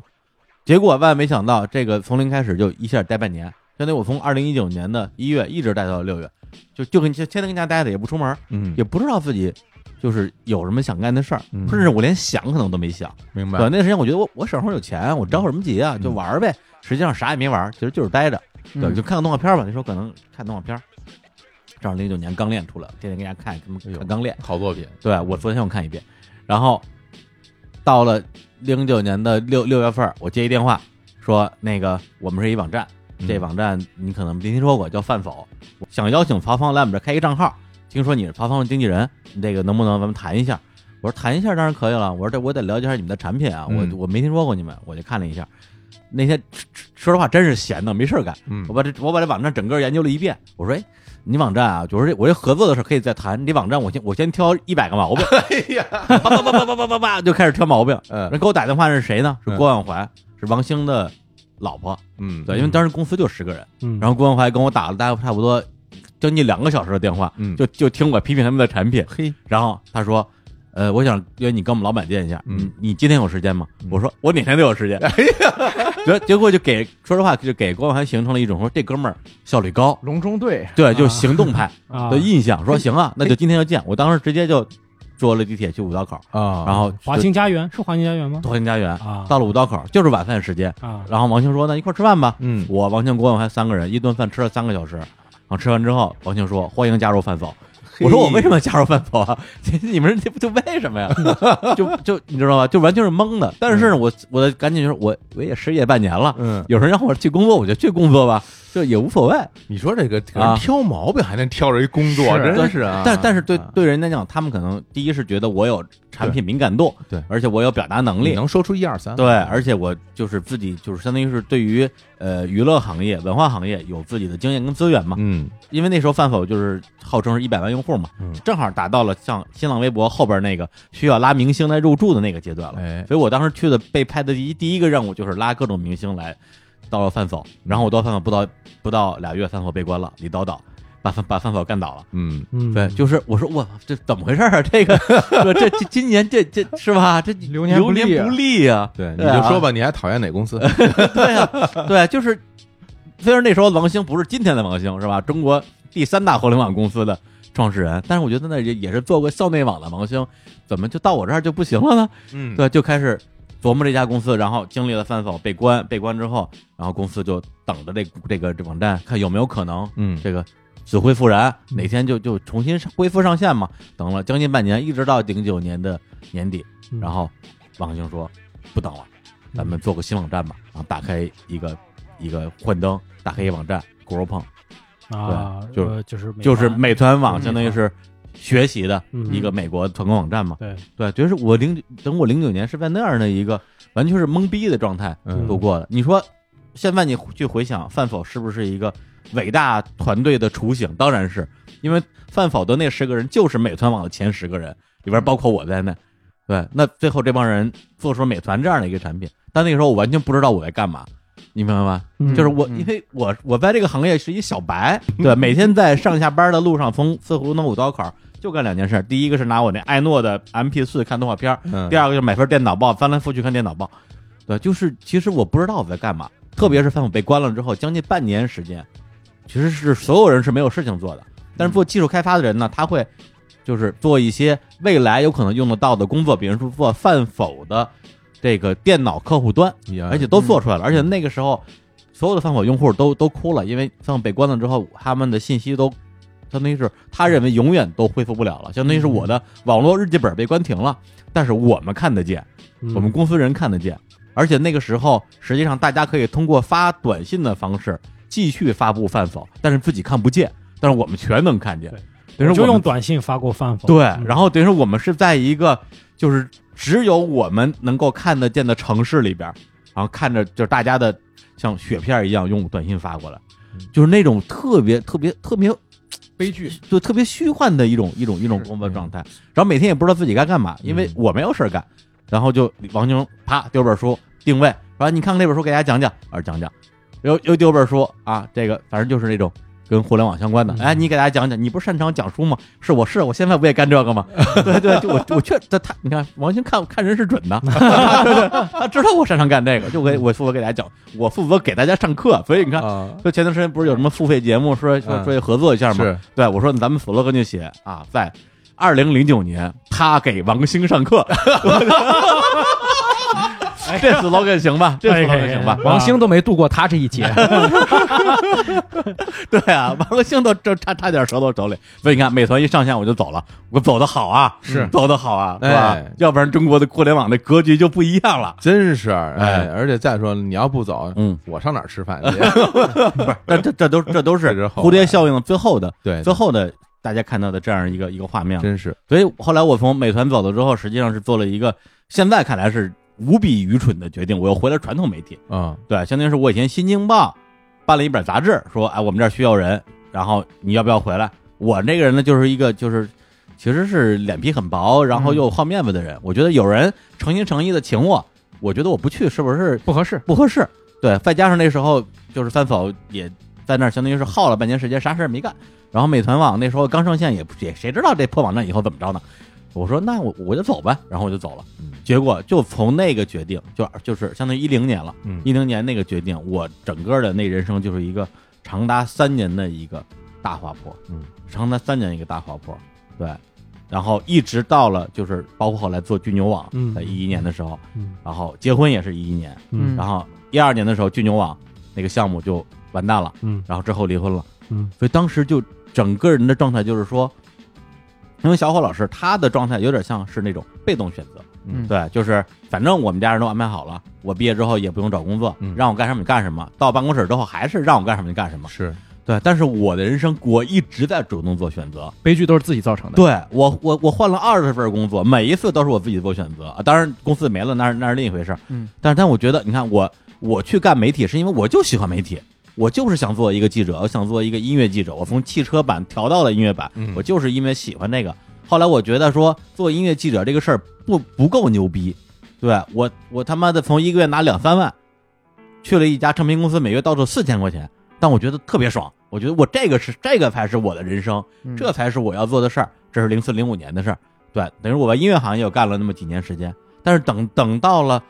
等到了我从饭否，然后去了那个破杂志，那破杂志又从那破杂志离开之后，我突然意识到我没路走了。嗯，就我在不停的选择的过程中，发现我把路给选没了，因为我永远不可能再回去做媒体了，因为我讨厌这个东西，就我不想再写东西了，嗯我写烦了而且你选一条路，这条路就走成死路啊！了。对我，我把行业都给弄死了，媒体行业被我弄死了，音乐行业也被我弄死了。我说我操，再干只能干自动化了，自动化还考不过。对啊，这摩 电这其其其实应该这么说，不是说你把这行业弄死了，是哪个行业要死你就去哪个行业，对，完全就奔着奔着夕阳夕阳产业去。对对对，传统媒体干干干干不行了，对唱片行业就干干干干不行了，都是最末端的时候，，等于这两个行业都在产生大面积的这种人才流失。嗯对，就是大家纷纷离开这个行业，就是搞音乐圈的去搞影视了，然后搞传统媒体的可能就就就就不知道干嘛去了，因为那时候还没有自媒体。等我突然发现我我我没我没有任何路可以走了，所以二零一零年的时候，都对我来讲可能悲剧的诞生是二零一一年做巨牛网的一个项目创业失败，然后跟大学最好的哥们儿闹掰了，然后最后哥们儿也没了，项目也没了，老婆也没了，家也没，什么都没了。对，但实际上更更大的一个悲剧的点就是在二零，实际上是在二零一一年的那个，就是在那个项目启动之前，我在我在我家里待了半年时间，那半年时间就是就是刚刚结完婚，我跟家待了半年时间，那半年时间我我我我的状态就是我觉得我这辈子什么都干不了了，对，就是我擅长干的所有事儿，要不然就是我不想干了，要不然就是他没了。嗯，对，就是当时的感觉，就像刚刚小老师，我觉得人生结束了，而且就真的觉得人生结束了。咱俩年纪都一样，对对，就是三十三四岁，对，然后就一下子就什么都没有了，完了完了，我现在完了完了三十四岁了，哎是，个 坎儿，我正想说是个坎儿。哎呀哎呀，别急，是吧？你看看现在还好好的坐你面前呢，对不对？这是个坎儿，看看能不能迈过去。不破不立是吧？公司是吧？哎马上要立。对，先破啊！哎呀，哎呀，哎，对，所以当时我就觉得说，哎呦，这怎么回事啊？我不是一个浪子吗？嗯我不是自由自在的浪子吗？嗯对，一直在勇敢的选择自己的人生，选择自己的行业，选择自己的命运。为什么到最后突然发现没路走了，而且身边的所有人都不支持你，所有人其实不是不支持你，都嫌弃你，嗯就就觉得就觉得你你你你你失败了。其实你在家里会成为一个笑话，嗯，对，就是那种那种眼光是那种眼光，是对，而且我印象特别深的一个一个事儿，就是有一次我跟我当时就就老婆吧，嗯，然后去见一个朋友，然后一顿饭下来，其实我就是在跟人聊天然后聊的状态就是咱们录节目的状态，明白。就眉飞色舞的夸夸哎其谈嘛，哎，我太我我太懂了，就是高晓松那种状态我。太懂了，然后聊完之后，我我心情特别好，我说哎呦，跟家憋了好几个月，嗯也没见什么人，偶尔出去见个朋友还挺高兴的。然后我当时前妻就说，我特别讨厌这个状态。你跟他说这这些东西有什么用呢？你得到任何东西了吗？有这个时间，你为什么不做点实业？你为什么不去赚钱？为什么不去找工作？所以当时就就是把我就其实是是特别大的一个打击，就但觉得说我的确是他说的那个样子，但是你自己接受不了啊，我对我接受不了人家，说中了啊，对啊，对，但但是但是那个时候，就是我就会想，难道出去跟人吹牛逼成了我现在唯一擅长的事儿了吗？嗯但是这他妈东西有有他妈什么用啊？这是一个这是一个最没有用的东西啊！对，啊，对接接受不了又无力反驳，对啊，就我最后变成变成了一个干过很多的工作，但是这些工作和这些行业都已经没落了。然后我我拥有很多的故事可以跟人喷嗯，但是这些喷又得不到任何结果的这么一个失败者嗯，谁知道后来产生了播客这个东西呢？我这些精力就全都用上了。否则只能只能去中老年社区搞讲座，你知道吧？对对啊，就你知道吧？当时是没法想象说，真的是我这些失败的经验未来会成为我工作的内容的一部分。李李叔，你看呀啊啊，为什么咱俩做这事儿？我不敢说能做成啊，啊就反正就能做成现在这啊 这个情况啊，那就跟当时的这些生活真是真是离不开，真真是离不开。嗯我当时你的那种心情，我我真的会有，就是在在我呃，比如有时候我我会跟朋友，我就有两三两三个朋友，我们会固固定喝酒，然后喝酒的时候就跟人聊好多好多事儿，然后回家以后我就特别失落，就失落到就是我觉得我干嘛呢？我出去跟人说这个说嗯那个的，就是你你有故事，你有过去，但你没有成绩。你说的嗯。所有东西嗯。都、都是事儿，嗯。但是你没有成绩，嗯你什么成绩都没有，所以就觉得特别丢人，就觉得对。好特别丢脸。对对，嗯，对，所以就是一一年年底的时候开始那个那个创业项目，到一二年折了，然后呃离婚。就是那个时候有一个特别重要的一个点，就是斯里兰卡。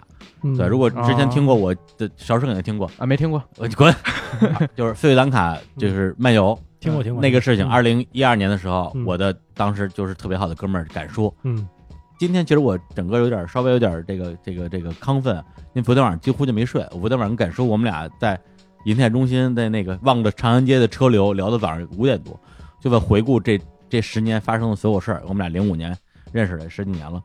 就是当时我在大望路的那个路口，对，就是搜狐现代城有一个咖啡馆叫素咖啡，嗯，然后呢，我那时候就属于就特别像那种，就是咱们之前节目里开玩笑好多次，就日本那种嗯上班族失业了，假装假装出去上班。嗯，我当时也不至于假装去上班，但是我觉得我在家里边待着，我待不住了。我待不住，我觉得我嗯我就拿着我当时的一个破逼红红基笔记本，特别厚、特别沉、特别次、特别难用，然后拿了一个巨型的那种叫就那电脑风扇，电脑风扇就架起来能有能有一个胳膊那么高，电脑架在风扇上，嗯，嗯然后在一个其实很洋气的咖啡馆玩三国杀，对吧？就躲在一咖啡馆，就是用巨丑的电脑和电脑风扇在那玩三国杀，正玩着呢，长感受摇摇晃晃走上来了，说：“哎，李叔啊，当然这不叫李叔啊，哎，对，就说：“哎，你怎么跟这儿呢？”我说：“我玩三国杀呢。”他说：“哦，我跟人见个人。”他就见人了，见完人之后过来跟我聊说：“你最近怎么样？”我说：“不怎么样。”我就大概哎这么说说。他说：“老李，这样不行啊，走啊，跟我去兰卡呀。”就是九九月份嘛，就莫名其妙就把我拽到斯里兰卡去了。从兰卡回来之后，说白了，我觉得对我来讲是一次重启，嗯是一次重启。等于说我那之前，我觉得已经有点儿不知道自己是谁了。嗯对，就是已经觉得自己就是一个蜷缩在世界的一个角落的一个可怜虫，嗯这辈子就要看别人的眼色活着了，就那种甚至有这种感觉了。然后我突然觉得说，在兰卡首先玩的特别开心，然后也去思考很多事儿吧。突然觉得我我还是个人，我觉得我觉得我我至少还是个人吧。嗯对，所以回来之后，其实做了很多很多的决定，包括后边去做其他的新的创业项目，其实都是从那个起点开始的。那个其实那次旅行是我特别重要的一个人生的一个一个重启，嗯，对，就是在就是三十三岁那一年，对，所以我觉得你看咱们其实刚才说好多东西都是三年，嗯，对吧？就是从大学到毕业三年，从三十岁到三十三岁这三年，是，老板加油！加油！三年之后在坎儿上了，我争取迈过这个坎儿啊，三年一个坎儿。对，嗯哎，挺好。行，嗯那我们那个来首歌，来首歌，嗯对，就是这首歌，呃，比我的这个三十岁晚了一年时间啊，就是在二零一零年的，呃，一首歌，来自于万能青年旅店，然后也是他们非常经典的，也是唯一的一张专辑，嗯，对，然后里边有首歌叫做《大石碎胸口》。听这名儿大家就就觉得这 挺沉的，嗯而且第一句话就是鱼王还想继续做鱼王，而海港已经不知不知去向。向，对，就是你的你的山头没有了，你去哪儿当山、山大王啊？对，就就是那那种感觉，黑暗好像一颗巨石按在胸口，就是我那个时候的一个状态。嗯，我们来听一下这首来自于万能青年旅店的《大石碎胸口》。好，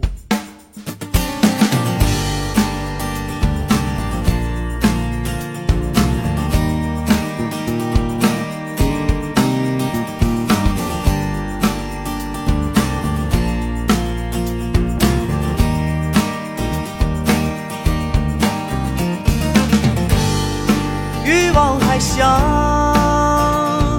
继续做欲望，而海港已经不知去向。此刻他醉倒在细雨中心，没有潮汐的梦。胸口已暮色苍茫。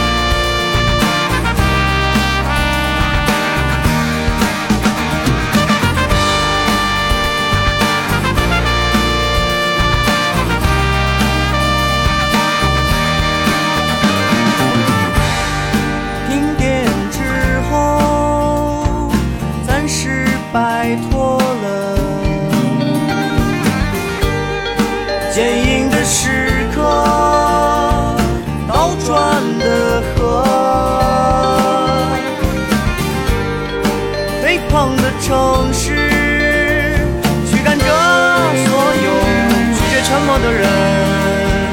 那首疯狂的歌又响起。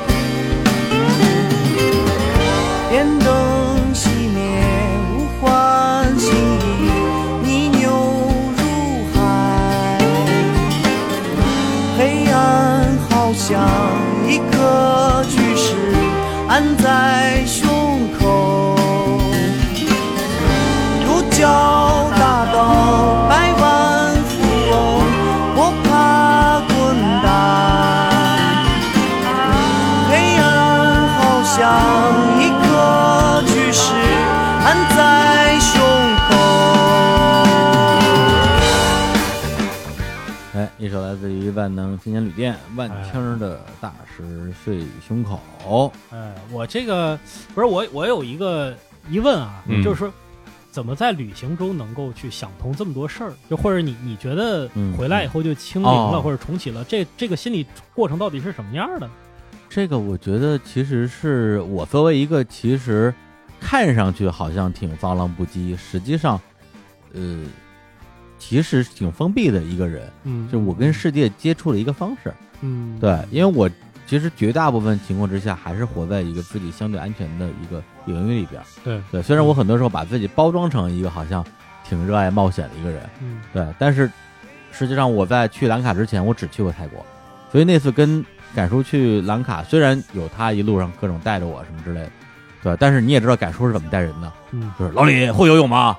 啊，不会啊，游一会儿就会了，就把我扔海里了。因为因为就是 听，对啊因为我最早听你们那期节目，对啊我就觉得你们俩就是这种冒险家，就是跟当地人接触是啊，一个冒险家是，他让我冒险，他逼我冒险。啊，对，会骑摩托吗？不会啊，跟自行车一样骑吧。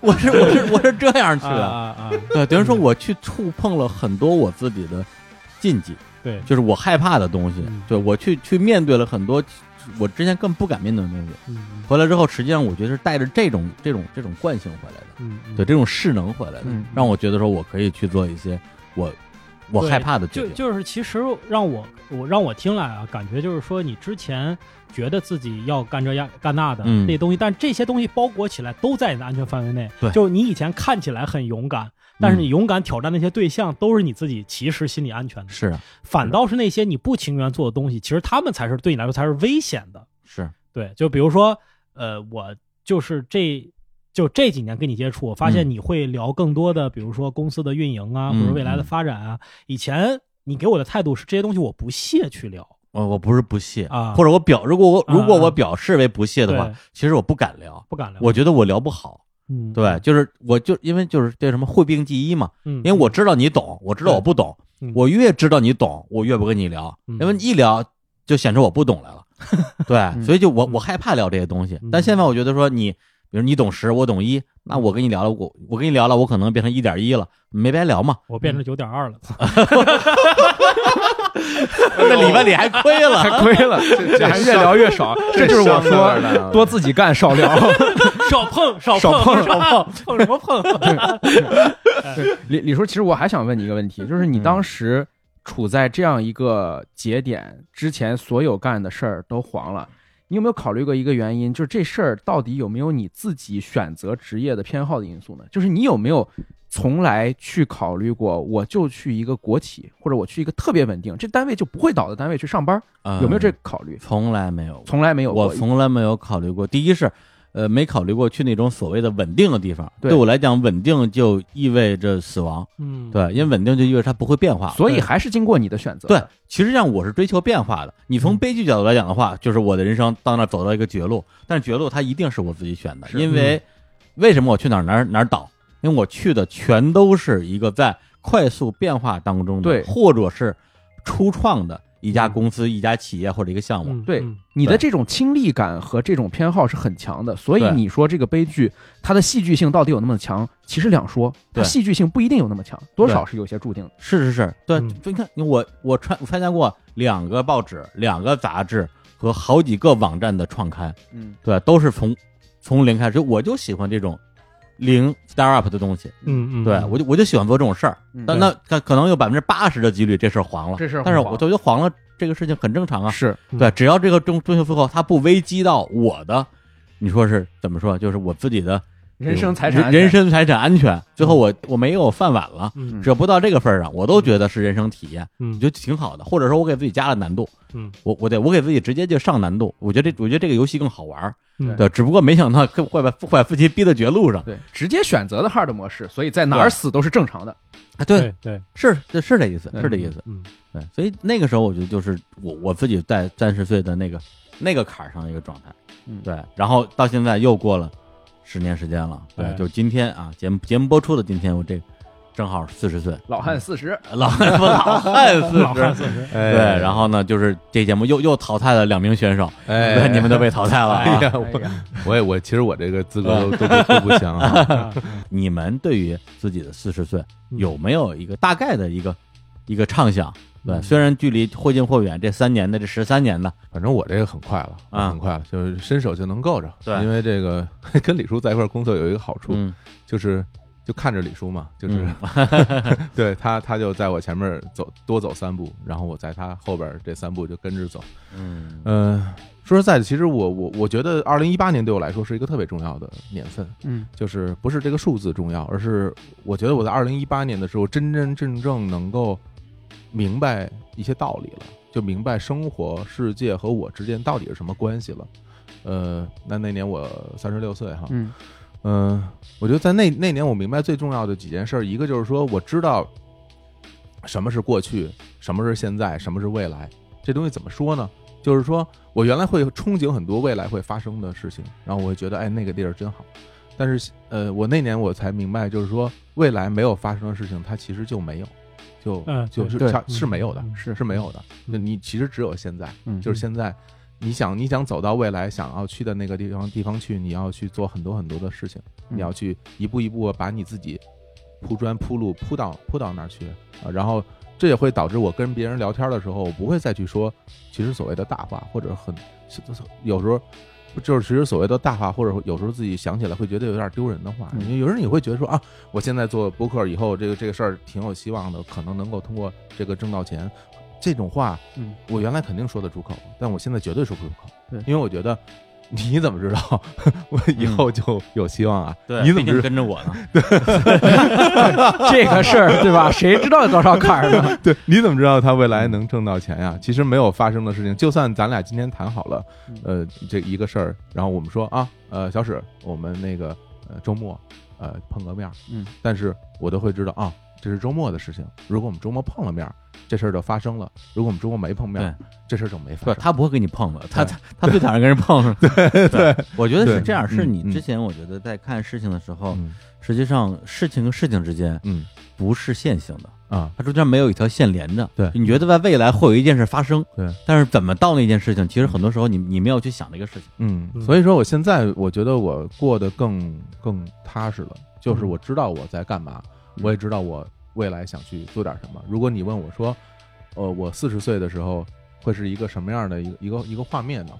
我会觉得就是说，我至少能够知道我自己走到四十岁的时候，不会像我之前在在原来刚刚说的那个什么三十三四岁的时候、嗯那么那么惨，就是因为之前走到那个岁数的时候，是因为你年纪长了，你到了那儿了，嗯但是你根本不知道自己怎么怎么嗯走过去的。那我觉得我未来的时候，我会依据我这些经验，我会、呃一步一步的非常稳定的去去向前走，去向前走。对，嗯这就是我对四十岁的期待。我我真是觉得，就是刚刚我听小史跟石老板说，就是。呃，他们之前就比如三十岁的时候那个状态，是可能是我现在这个状态，嗯所以我其实我觉得你们真的挺厉害的，就是是对我觉得我我活到我真的活到三十六岁，我才能明白你们你们刚才说那话什么意思。可能到这几年你们跟我聊这我都听不懂，所以就是，其实到今天为止，咱们四个人的嗯，心理成熟程度，其实心智差不多，对，是差不多的，差不多是一个水平的。对，是一个水平的。这事儿对我不是什么好事，我觉得 不是什么值得高兴的事儿。对，二十多岁才活，才活到我们四十岁的水平。哎，不，等会儿，等会儿等会儿，怎么说反了呢？说反了，说反了。这这挺好的，就就是嗯对他还不够，对，对是吧对对对，所以所以就是四十岁这个事儿对我来说已经，嗯，我不太，我原来我特别期待说，它是一个标志性的节点，二十啊，二十岁是一标志性的，三十未来很多事情会发生，嗯。四十这个事儿我一点都不期待了，我也我也不期待，我也不拒绝，我就让日子慢慢走，走到那天就就到了，到那天就知道是什么样，嗯这是我现在的状态，嗯嗯嗯。我四十岁的时候，呃，其实我还是在事业上有点野心吧，就是说，我是希望把单立人做到全国最好的，就是当之无愧最好的喜剧公司吧。嗯。对，嗯。就是做到能够服务所有人，能够就是这一套我们的方法可以改变中国喜剧史，就是甚至是改变大大家对于这东西的态度的。一个公司，然后，而且我我我想这事儿还有点兴奋，因为我觉得我有时候去，呃，我是喜欢，就是一种思维游戏。我觉得公司是一个特别好的一个游戏。嗯嗯，对对对，就是你刚开始的时候初始变量非常少，但是你有一个外界条件的时候，你怎么样去应对？你生长出来了，就是变成了一个装备，然后拿这个装备再去打怪，再去升级。嗯而且它的既定路线路线不是线性的，你是看不到什么所谓的最终 BOSS 是这样，但是你知道它不断的在成长。那么我做每一步这个动作的时候，其实我是在做一个思维游戏，我是特别享受这个过程。嗯对，而且它特别重要，它是它是嗯。真的，它是真的，它是真的它钱也是真金白银，对对对它事儿也是真事儿，对吧？所以这个特别刺激，不是玩大富翁了，对啊对对。嗯，我是挺这个，当然跟大家讨论啊，这个这个碰啊，还是要碰。我是别找我碰就行。我是特别享受一个状态，就比如说自己在家里边对着窗户，然后去去碰窗户干嘛？说撞墙，拆墙，就是脑子里面去过这些我的所有的思维模型、嗯演化的一些路径，包括市嗯场、我的这个公司的生态位，嗯我会去想这些东西。我觉得它就是它就是它就是我的一个玩玩具，就是一个游戏。走一遍会很爽，我感觉走一。遍会很 Minecraft 的那种感觉。嗯哎，对对对，嗯是这样的，对吧？就是我第一个想做的一件事情，嗯就到嗯四十岁嗯的时候，如果说这个公司没有到，呃，没有到一个特别平稳的状态，其实它还是在不断的变量。那这个变量里边，我就可以寻到这个游戏的乐趣。嗯，对，对，还有一个就是想想多生活吧，嗯，就是就是过生活，就是这种哎这种感觉。我还挺意外的，因为啊，刚才你说说你四十岁的时候直接帮丢一单立人出来，嗯开始企企业家宣讲，可能有的人会觉得说，哎呀，这个说这干嘛呀？嗯但实际上，我我所认知的你就是这样的人，啊，你脑子里是只有事业，对，事业就是你的生活，嗯所以你你你没有脑子去思考别的事儿，嗯结果你第二个就丢出来说你要生活，对你你你你你要你要什么样生活呢？对，骂员工，然后美团外卖不是啊是什么？呢？就是我就要真实的生活。什么叫真实的生活？就是一个小孩儿看着蚂蚁搬家，他能看一下午。嗯嗯对我现在就是很，就是很羡慕有些人，就是他给我讲说，我是一个，比如说我随便说，我是一个徽章的爱好者。嗯我过去的二十年里，我在全世界收集了多少徽章？你看这个徽章和这个徽章，它是一个错版，它背后的那个印字儿是怎么样的？给我讲的津津有味儿。他在这个市场投入了二十年的心血，嗯我觉得这个东西哇，就对我是一个非常强大的刺激。嗯，我从来没有这样的感觉。啊，哦，那我能能不能理解为就这样？就是其实你所谓的生活，嗯，就等于说跟你的工作没关系没关系，完全而且而且是一个，而且是一个可能是无价值的事情。是生活不是生存，对对对对是这么一对你把它就把这个东西单列出来，觉得这个它是生活的内容的对对对一部分，而不是你工作内容的一部分。是的，是吧？对，嗯啊嗯你这个你这个想法呀，就我原来就一直有，嗯，啊，我现在就没有了。哎哎，我现在我现在没有这想法了。为什么？我我因为我觉得这是其实大家老说一个人他是否能把工作和和事业分开，嗯呃，是不同的生活状态。但是我现在粗浅的见识哈，嗯。我觉得其实嗯没有办法的，就是你没有办法把你的工作和你的生活完全隔离开，嗯嗯，他们是一定会交融，会有相互交融的部分。嗯。对，所以我现在我既享受在工作中。呃，大家一起录节目，包括啊、碰啊，相互碰啊，嗯。这这个状态，我也会享受一些闲暇时光，可能做一些跟看似跟工作没有关系的事情。嗯。嗯。但是你说这东西是分离的吗？其实它不是，嗯。它可能是你的休息的一部分，你拿来做这个了；嗯。有可能是你工作一部分，你拿来做那个了。对它其实是在一起的。是的，呃是，的。我觉得一是因为你由于我们这个行业的特殊性，嗯，导致你生活的部分嗯。也会成为我们工作的素材，对。嗯这是我们职业特殊性决定的。哦，这个是。对，这第二个就是说，因为你无论之前过得顺利或者不顺利啊，嗯。人生的高潮或者低谷，你始终是一个有生活的人，嗯你从来就是一个有生活的人。对而石老板是一个从来就没有生活的人，从来没有生活生活。所以他才会去讲说，我我我也想成为一个有生活的人。对我唯一哦那点生活讲段子，现在变成了工作。对，哦，他是没有他，比如他对他比如他只有工作跟生存完全搅对对在一起了。对对，你你你比如说你现在，比如说我你踢一啊场球，嗯，对吧？这个过这九十分钟，别踢踢球了，或者是嗯对，踢球是生活，他不是生存，也不是工作。对对对对对，我就好像似乎就没有这个这个东西了。哦，对，就好像我有的时间，我老说，你看你每星期啊，就一年嗯。啊，一个月，一个星期，在平均到每一天，嗯，你在看球、玩足球游戏、踢球这三件事上，你要花多少时间？是，而且所有这些时间对工作、对生存一点帮助都没有。对，就你在我看来就是纯浪费时间。对，但是这个东西是什么？就是老板，这是这是生活，这是生活，这它就是生活，它因为它是没用的。嗯嗯。嗯嗯我觉得我的四十岁可能离的就非常远，还有十三年。嗯这十三年的话，我觉得分两块来说。第一个是我四十岁的时候我想怎么样，还有一个是我四十岁的时候想让身边的人怎么样。嗯我其实有一点跟石老板是完全一样的，就是我特别赞同他一点，就是我虽然现在我的工作和生活可能看起来绑得非常紧，嗯但我觉得工作就是工作，生活就是生活。无论它看起来跟我的生活重叠度多高，多么契合我的兴趣，它也是工作。嗯，我把它当工作来干，这个事儿才能成。我把它当工作来干，我不想干的时候才能不干它。啊，这是一个哦这是一个认知观点和态度的问题啊。对嗯嗯嗯，呃，我想在我四十岁的时候，啊、最理想的状态嗯对于我而言就是我能够退休，啊就不工作。我不工作，我获得工作的积累，以及由这种积累产生的财产性收入支撑我不工作。嗯这是我四十岁可以说是最高的一个目标。嗯那它不一定能实现，或者大概率实现不了。那还有一个目标就是说，因为我刚才已经说了，我的价值观是一个非常保守的，那非常保守的价值观就非常重视家庭，对对，非常重视一个特别小的亲缘关系和信任结构，嗯就是我的信任范围非常小。那我没有想去跟大家啊、我我去建立一个平台或者去分享什么东西、传播什么东西都不想。嗯，我想的就是，那么我要在四十岁的时候，让我身边对我来说最重要的人过上他们应该过上的和人类千百年来的人一样的正常的生活。就是说，我刚才说了，现在城市里面大家在北京飘着这个生活，我认为是扶贫是不正常的。嗯很多人，我们这一代人没有赶上之前更好的那个机遇的时候，我们大概率是无法超越我们的父辈的。所以我在想，我四十岁的时候，我的儿子或者女儿，他不能吃外卖，非常非常场景化的东西。他不能四十吃外卖岁的时候都有儿子和女儿了，我这孙子啥都没有。哦，人人家说这不是外卖这事儿是吧？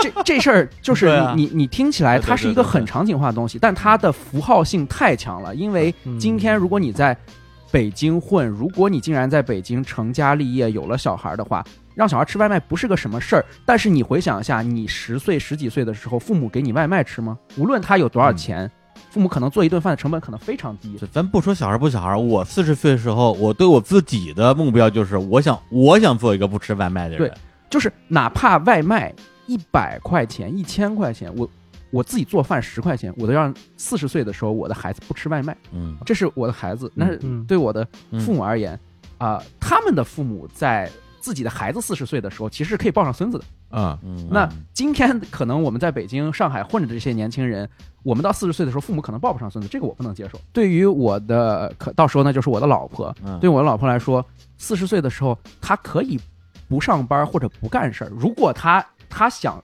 提出这样的话，对对对他可以不干事儿，我们家可以有人来帮他做饭。嗯或者是这些家务有人来做。那对于我而言，可能我能有个地方，无论是郊区，无论多偏远、多不值钱的地儿，我能自己种两颗大萝卜，养两只鸡，哎呀，哎，就真的是这样的生活。嗯，我我每天，如果我在呃坐地铁的时候，我想到，啊、我小的时候，我可能上学下学，我可以坐公交车，或者是我坐其他的交通工具，我没有那么挤，但是。嗯我如果在大城市闯着，不闯出个什么情况的话，我的孩子可能今后会放学的时候像照片一样被挤在地铁里，嗯，那他就不如我，他嗯不能不如我，嗯他应该跟人类历史上大多数的人一样，享有正常的大多数人都经历过的童年的生存空间。或者说你希望他过得能够比你强的前提是你能够给他更多的一个前提。呃，他都不一，他不需要比我强，就是我没有那、我没有那、哦那些野心，他不需要比我强，啊，他只需要跟我们所有的父辈祖辈经历过的人生一样就行了。嗯嗯嗯，就是他只需要吃过家里用铁锅炒出来的菜，见过用地里拔出来带泥土的萝卜就够了，而不是他一放学就会钻在地铁里面倒四趟线。我不认为人类在大多数时候是经历过这种场景的，这种场景我不希望我的家人重现。嗯嗯就一种，其实也能理解为一种就是可以选择的生活的权利。对对是这个是我四十岁的几个场景，我觉得。嗯，嗯，嗯，李老师，我对四十岁的这个这个这个期待吧，嗯，你还有什么对四十岁的期待啊？啊，你要是你要是抱孙子的话，我觉得你现在办还来得及 啊，九个月以后，哎或者说你们在你们的构想中的四十岁是一个嗯未来式的东西，，对，对我来讲，四十岁就是一个现在式的东西。我想问你个问题，哎，就是你在四十岁之前，你想四十岁这个啊字眼儿的时候，啊，你会恐慌，还是觉得期待，还是没感觉？如果是从大家聊天的角度，嗯。它可能是某种庆典，嗯。对，就好像我三十岁的时候办了一个三十岁大趴，嗯。请了我从小学到工作，嗯，整个这过程中最好的朋友，我听你说过，对，两两两桌人吧，嗯。对，大概应该不到二十个人嗯，而且最后其实做成一桌了，嗯，然后我就之前一直在想，我四十岁的时候也要办一这样一个大趴，啊，对，就是我觉得这四十岁我再嗨一下，但是真等到我离这个生日越来越近的时候，我突然之间就是，我不是说我不是不想办这个事情了，嗯。我我不想想这件事情，就是我不想思考这个事情，我觉得它对我来讲是一个是一个负担，嗯。对，以及实际上我我对我来讲，我的四十岁如果从某种算法上来讲，是从大家听的节目的今天开始的，是。但实际上对我自己的从心理层面上，嗯。我觉得从二零一九年一月一号就开始了。啊，我认为这已经是我的四十岁之年了，明白，所以我认为我这整这一年都在四十岁里面。你反过来去看我这一年做的所有的事儿，我一定是恐慌的，嗯我一定是恐慌的。我做了很多在我之前的三十多年人生里边，就是想做不敢做的事儿，或者是我想都没有太认真想过的事儿，嗯或者是一些我想做也敢做，但是哎呦太麻烦了，嗯，算了吧，怕了，因为我我我我我又怕麻烦。哎，对，比如说今年我咱们从小我大说，我拔了智齿，对吧，对，对很多人来讲拔拔牙算个什么事儿啊？但是我我没拔过牙，嗯对，或者说我没有主动拔过牙吧，因为之前也牙髓炎这种东西你不拔也不行。嗯对，然后我今年呃去墨西哥，对对，就是就是就是这个月，就是这个月去墨西哥，然后我去纹了身。哎，对，这我对这我挺意外的啊，这我挺意外的，，这个这个这个东西是什么呢？就是说，首先我对于纹身这个事情本身持的呃一个情感是呃中等偏上的，对，嗯就是偏积极，就是我没有特别想纹身，但我觉得有机会尝试一下不错。但是对我来讲，它是没有一个没有任何的触发的机制的一个事情。对，对我可能我我觉得我这辈子可能找不到这个触发点，嗯而且还会有各种给自己的这种呃理由，说哎呀以后去日本泡温泉不方便了，这个那个的。嗯但是甚至如果我到了墨西哥，英姐跟我说墨西哥纹身可牛逼了，或者墨西哥纹身可可便宜了，你去纹一个吧，我觉得我一定会拒绝。我说哎算了吧算了吧。但是最后结果是英姐说你陪我去纹身吧，嗯我我今天要去纹身。我说我我能说不陪吗？那我陪你喽。去那之后，他就纹纹完之后说你要不要来一个？我说那我也来一个呗。嗯，他是这样的一个顺势而为的，让我觉得说，哎，我终于找到开门的这个按钮了。嗯对，那这个事情是我应该做的一个事情。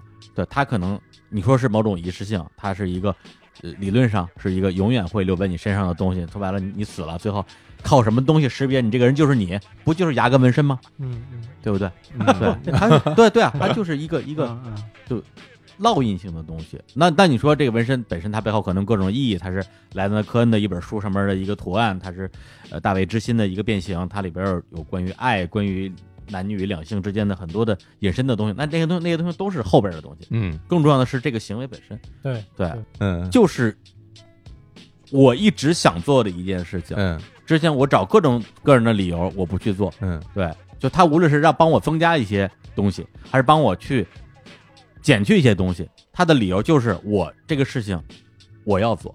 嗯，对，所以包括就是就在今天录音的昨天，我换房了。我在我现在这个小区已经住已经住了十一年了。嗯。我从二零零八年住的，我我住这个小区，我一天都没有喜欢过它，我讨厌这个小区，这小区的所有东西我都讨厌，但是我住了十一年，就是因为我觉得我我找不到改变的契机。嗯，对，当然最近契机就是小区变得更讨厌了，因为它在就是所谓改造嘛，嗯。改刨沟刨了半年，嗯每天早上六点钟开始就是开始刨沟，我然后我我经常一星期就一个完整觉都睡不了，就根本就就就没法活了。嗯那先租房吧。然后昨天我就到了一个，是吧？我跟小老师我们俩都变成住在五环之外的野人，对呃他北五环，我东五环李。叔特开心，给我发过来那个，啊特别特别给我发个链接啊，就是我我感觉那个链接都有表情，就是扒着丢过来，特别开心定了，真的然后我一看，哟，真好，这么大，还这么便宜，对，就是那种感觉，说我操，我终于他妈的改变了一次自己的生活，让我的生活有机会变得更美好。就是所有这些东西，我觉得它背后的动因都是我对于四十岁这这个这个年纪的内在的这种恐慌。我觉得我嗯再不改变，我他妈就完蛋了。对，可能我又要完蛋了。哎呀，中年危机啊！时间紧迫哈，是是是这种感觉嗯，但是实际上我这种我这种我觉得还算是比较偏向于我认为是偏向积极方面的改变。我觉得跟可能小史或者石老板你们他们这个年龄阶段，我觉得是是比较接近的。嗯，我感觉是比，就包括石老板说很多东西，我觉得哎，我我对对，我说我现在可能也也是也是这种感觉。就是今天我们刚才聊了一会儿，后来我们中间出去大家喝点水什么的，我跟李叔我们俩还聊说，其实我我觉得我们这这些年就是有一个共同点，就是我们我好像在为之前还债。对我觉得我。呃，之所以到什么三十三四岁的时候变成那个样子了，把自己全部推翻，就是在还我之前的债，因为我之前没有没有做我该做的事情。如果说那些事儿是我该做的话，或者补课吧，对，我就我其实真的是我没有做，那我那我早早晚晚就要做了，那我嗯那时候就做了。嗯对，像李叔现在做这些这些东西，我觉得也是一样，就是我们反正要么早做，要么就晚做，嗯反正这个事儿都由不得你选，就嗯有的时候他就嗯拍在你脸上，你你嗯必须要面对他。对嗯，当你当你去面对他的时候，两种两种状态，一个就是主动，一个就是被动，然后一个扛得住。就能扛下去，如果扛不住就被打碎了，就嗯就这么简单，生活它就这样了。嗯，对，所以我觉得我今年就是有一些改变是有很强的意识在嗯操控的，有些其实是有点凭借自己的潜意识或者本能嗯。去、嗯。去做一些选择。比如说今年上半年我就相当于相当于就没有出过国吧，嗯。就是在公司的事儿嘛，公司你你你往咱们的日光集市要闹，呃那个呃秒叔的付费节目要闹，各种各样的事咱们的整个的这个商务团队要搭建，是。这些事情你不做就是零。对。而你一旦比如说这些东西都已经搭建起来了，理论上它是可以独立运转的。对嗯我可以重度参与，也可以也可以轻度参与，甚至有些地方可以不参与，它自己也能走起来。所以嗯上半年呢，我就摁死在这儿了，对，这是我要做的事儿。到下半年，我基本上从六月份还是七月份开始，我我我每个月都出国，对，但是出国可能对于很多人讲，它也不是一个什么事儿，但我觉得它是我自己在寻寻找某种答案的一种一种方式。嗯对，就好像我昨天晚上跟感叔聊聊到天亮，我就在聊什么东西，就是从二零一二年去斯里兰卡那一趟，就聊到前段时间我去墨西哥，因为他也去过墨西哥，对，包括我我今年七月份去巴厘岛，咱们就说二零一九下半年来讲，我自己我觉得，呃，在表面上来看，甚至可能觉得没有什么显而易见的进步。比如说，我跟石老板如果聊到什么团队管理之类的，可能我发现我跟去年水平差不多，或者跟今年这个五六月份水平差不多。但是我可能我觉得我最近自己所有的思考，所有的你说是努力吧，我在试图去寻找，就是所谓的生活的本质，嗯而不是生活的技巧或者方法。因为技巧方法，那就是我这个方法解决这个问题，这个方法解决这个这个问题。到现在，我在去，我在反复去思考生活的本质是什么。对，那你如果你拿举例的话，那可能找方法就是你在安装各种 A P P，这个能打车，那个能骑自行车，这个能叫外卖，这个能查地图，这个能看片儿。我现在是在试图在二零一九年，我四十岁这年，我想升级一下这个系统，嗯我在想升级我系统这个事情。嗯对，那在一个系统升级完成之前，我就跟什么都没做一样。对，所以我现我觉得我现在是处在这样一个不破不立。对，就处在这样一个就是其实是我我想重启，嗯我对我想让自己的人生对于我我跟世界的关系，我看待世界的方式再去做一个重启的这重样一个启一下试试。对，我我在做这个事情，就包括昨天我跟感叔聊一个事儿，他说咱们中国人看老外老觉得老外都特别傻，或者说老外都特别懒，说哎这欧洲人真懒，那那谁都谁都特懒，就中国人最勤快。是中国人确实最勤快，但是勤快这个事情是不是世界的唯一公理？那么你问我，我肯定说不是，但是我可能心里根深蒂固觉得就是。不勤快那叫人吗？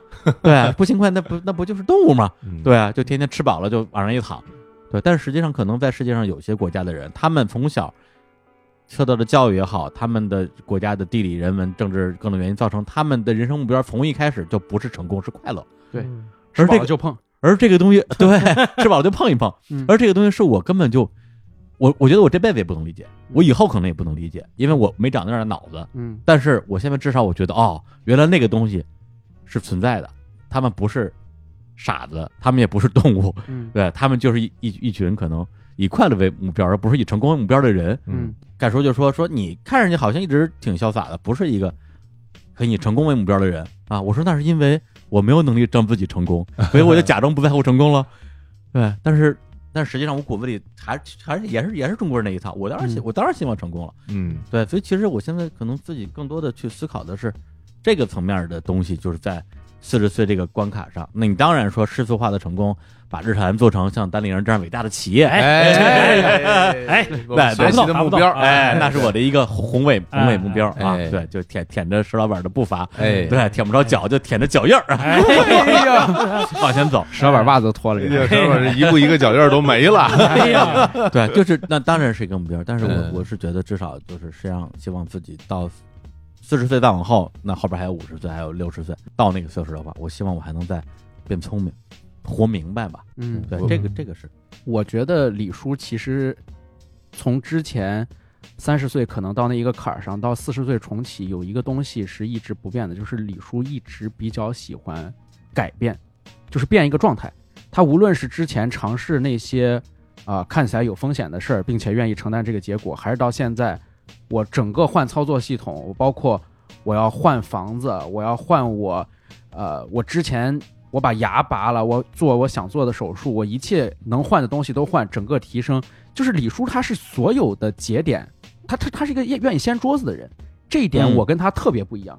嗯嗯，就是嗯他说我是我们几个里面啊、心态最老成的人，我是一个非常愿意守旧，不仅愿意守我自己的旧，甚至愿意守全人类的旧的。嗯李叔是一个非常愿意掀桌子的人，这一点我觉得我跟李叔非常不一样。嗯嗯，而且我能够我能够理解他这样做，但是这一套操作系统完全无法嵌入到我脑子里，所以我就觉得其实差别还挺大的。我嗯特别想拭目以待，看李叔换完这一套操作系统之后，啊，二十年之后，李叔六十岁，我四十多岁，哎五十岁的时候，嗯到底是一个什么样的结果？有有没有可能到最后我变得越来越激进，李叔到那个年龄段变得陈守旧？我觉得都有可能。但是你们说这个李叔喜欢改变哈，嗯但我我有个事情一直不理解，我说哎播客能录这么多期，啊，你这能录这么赚钱吗多期，不是，这石老板的潜台词是播客能录这么多期，你的电费谁给你交？电费从哪来？老觉得这什么玩意儿拷问我们了石了？老板对，这这表情也是那开，黑了，石老板。你这节目赚赚钱吗？赚钱吗？石老板这会又是儿是给你买设备，又是给你拍视频了，又是给你花钱了。这会儿正用鼻孔指着李叔说有有李叔要说有有有赚钱的，有赚钱的，有人赚钱。有人赚钱。对，嗯就是嗯我我我我不是说赚不赚钱，就是说你这个事儿其实反倒是坚持的非常久。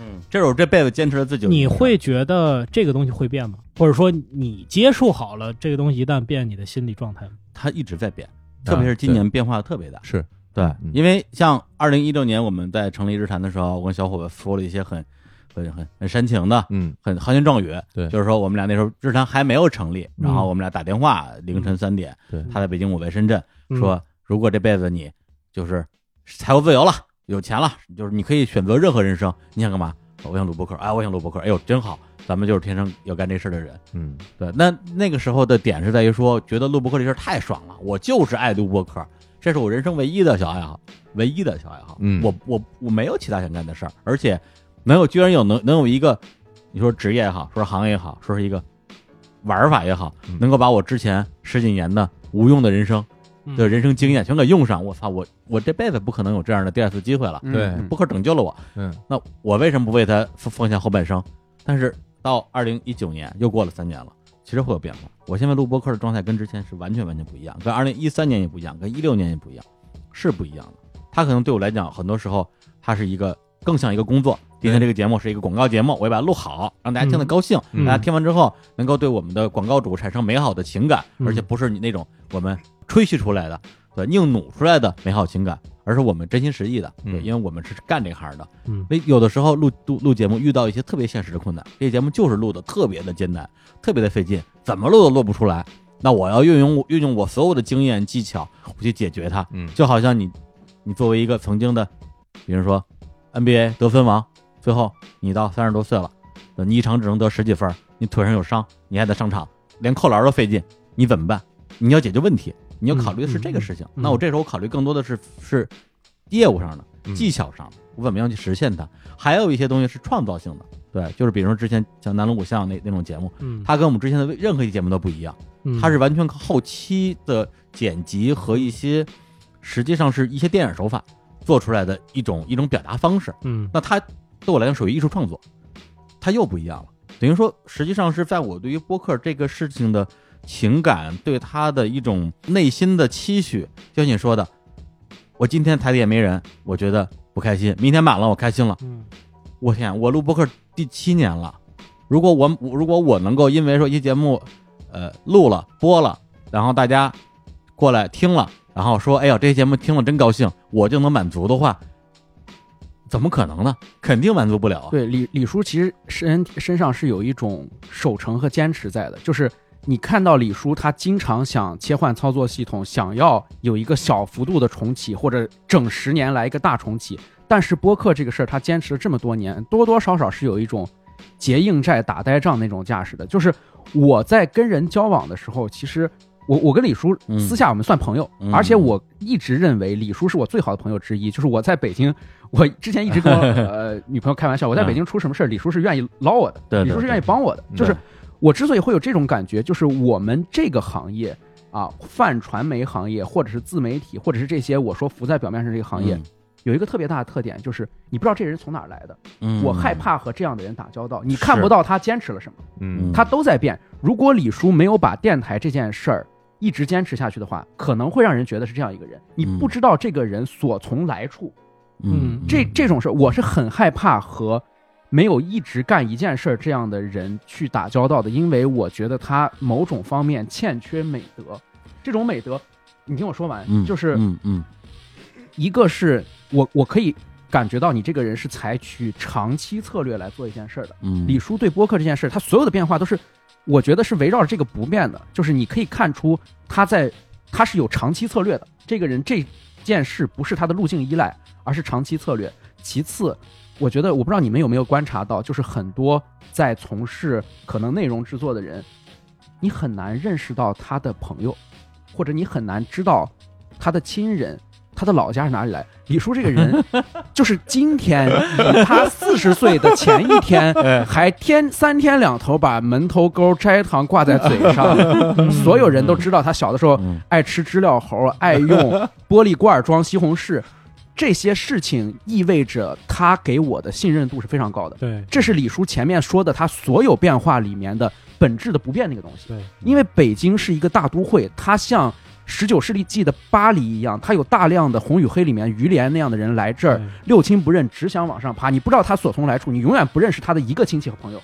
而且李叔身边是有一些不变的，是有大量不变的东西的。他做的播客不变，他身边的这些朋友，朋友之间认识朋友，这些复杂的契约关系决定了嗯李叔是非常值得信赖的一个人。嗯，这个不是我的恭维，或者是我在他给他嗯四十岁的时候盖棺定论，都不是。嗯，而是说而是说这样的一个李叔，他是靠得住的，他是靠得住的，因为我不仅认识他，我知道他从哪儿来的，我认识他的朋友，他的朋友又通过这个电台认识了新的朋友，嗯我们之间都变成了一个朋友。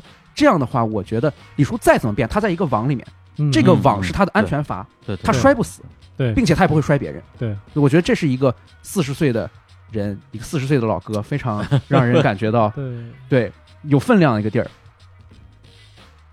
怎么样？哎呀，无话可说，是吧？捧？的捧的太高了，不知道怎么接了，我天，录之前不是就说好了吗？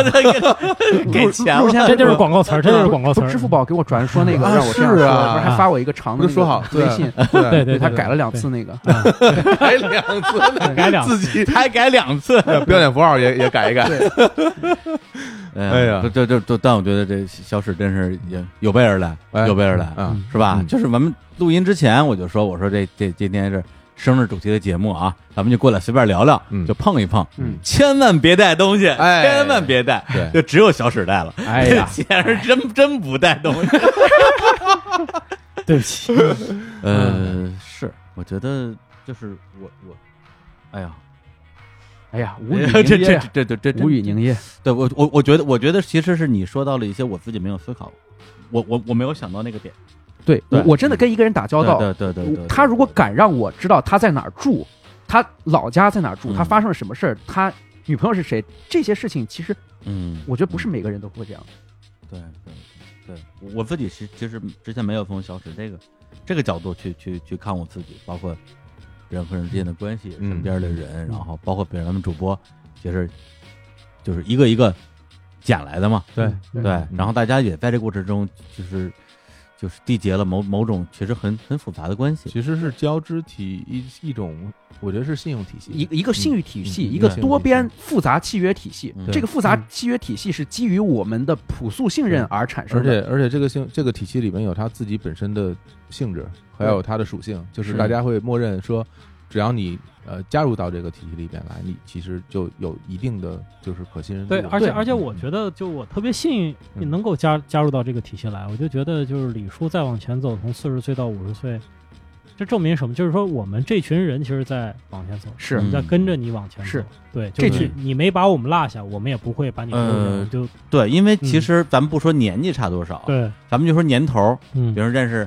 五个年头、十个年头，嗯，大家如果真的认识超过这么多年头之后，没有互相落下，是一个特别，我只能说非常巧的事儿，对非常，巧合的事儿。因为谁走得快一步，另外一个人跟不上了。嗯我真不是说我我看不起你，看不上你，而是咱俩没话说了。而且真的是，其实我们是从，如果说我们从一六年、一七年开始算的话，到现在，每一个人走的可都不慢呀。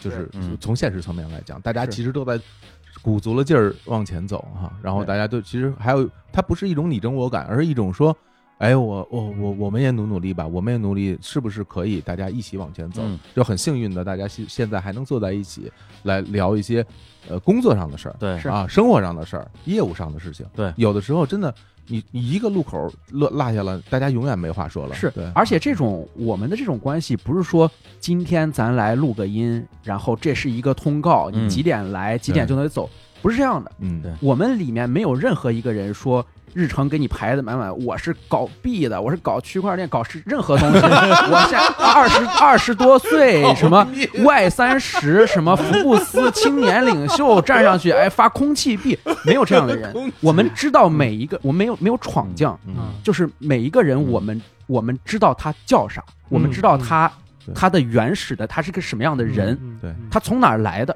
实实在在的在做自己的那些事情。对，嗯所以我觉得刚才就是我我稍微唱一点自己的反调。我嗯觉得说幸运，第一个是大家同步率比较高，嗯就是说咱也不说谁成功谁不成功吧，这是大家心智现在大体在一条线上，能聊，还对还能聊天。能聊。嗯第二个就是说，我相当于是反着小史的我跟奶说，他就他好像把我把我形成了一个一个很容易相处的人，一个人见人爱的人。实际上一，个结网的蜘蛛。呃，对对对，但实际上就是咱们都认识这么多年，我是一个非常难相处的人。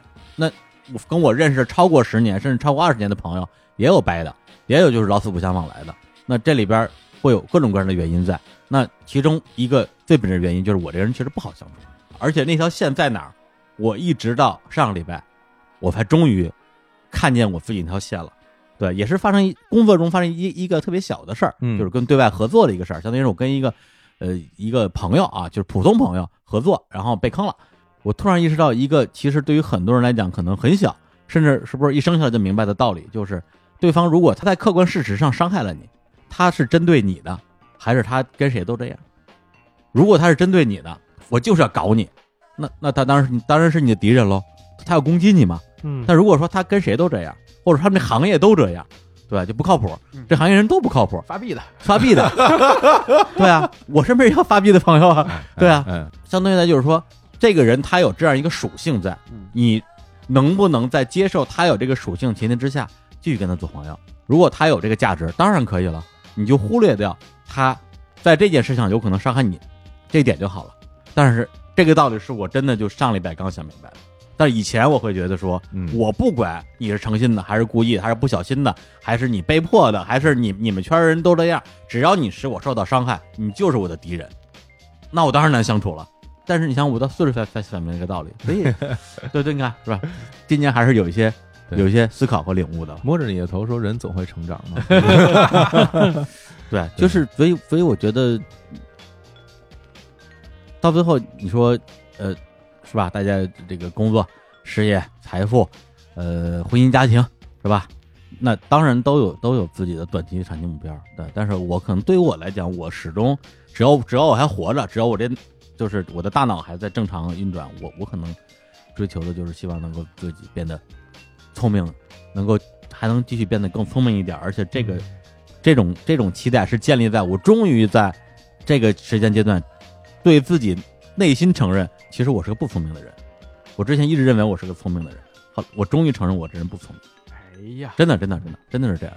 对，就这些东西，所有我我现在说的所有东西，都是我最近这，就是最近可能这一两周之内，嗯自己去思考的一些事情。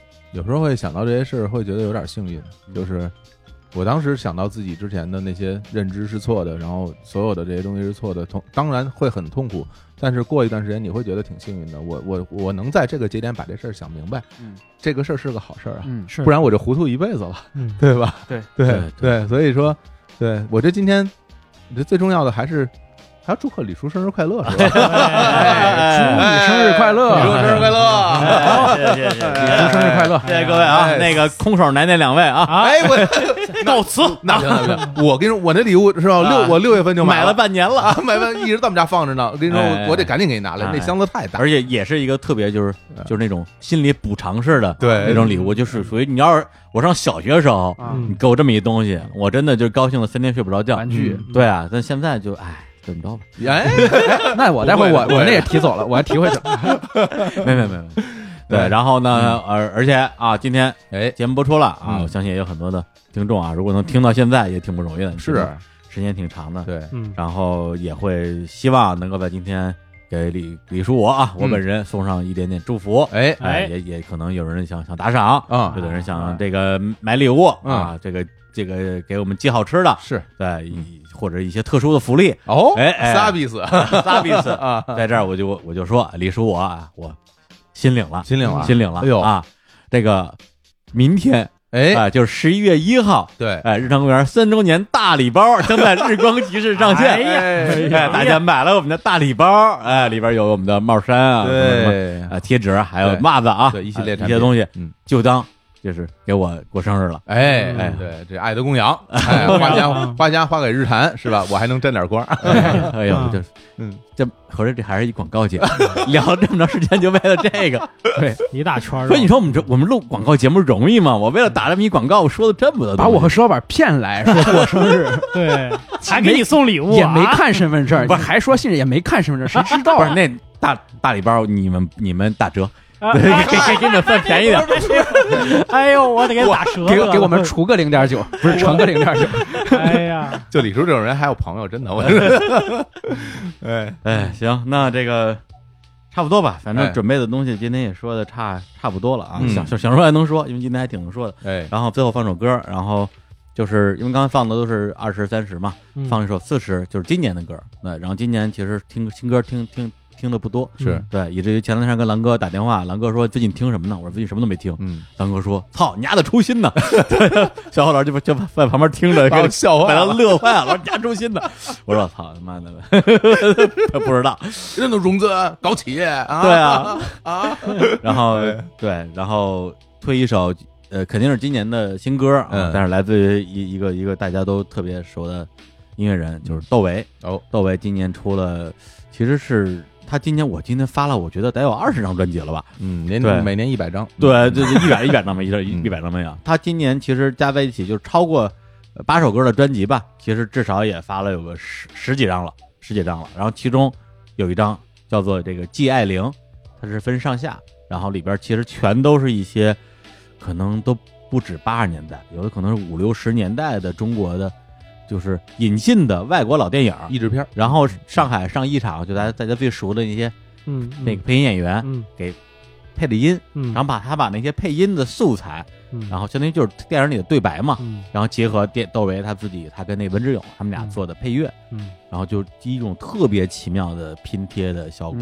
嗯对，然后我最近也是我最近听的最多的。说实话，我二零一九年以来我听的最多的音乐都是能够帮我睡觉的音乐，都是哎。助眠音乐。这张也特别好。嗯一真一幻哈，他这个。对，嗯。然后这首歌我选的是，呃，它是两张专辑，是呃上下嘛，就是 G 爱玲上这张专辑里边有首歌叫做《去散步》，然后它这里边的采样用的是一个呃，就是电影叫《台丝》，就是著、哦著名的、著名的名著，嗯。名著改编电影，嗯。而且是老版的里边的台词。嗯。然后我听了之后，其实会有一个感触，就是一个男的，然后呢，好像就他们就跟跟四个女的嗯要过一条河。男的说：“呃，你们是怕把鞋弄湿了吗？”然后姑娘说：“不，我们刚买的新衣服，怕把衣服弄湿了。”男的说：“没事儿啊，你们四个人我一趟就全抱过去了。”哎，然后那姑娘说：“那好吧。”然后他就一个一个一个一个的抱啊，实际上还是一个一个抱。等抱到第四个姑娘的时候，第四个姑娘说：“你你不用抱我，我自己溜着边儿就可以走过去了。”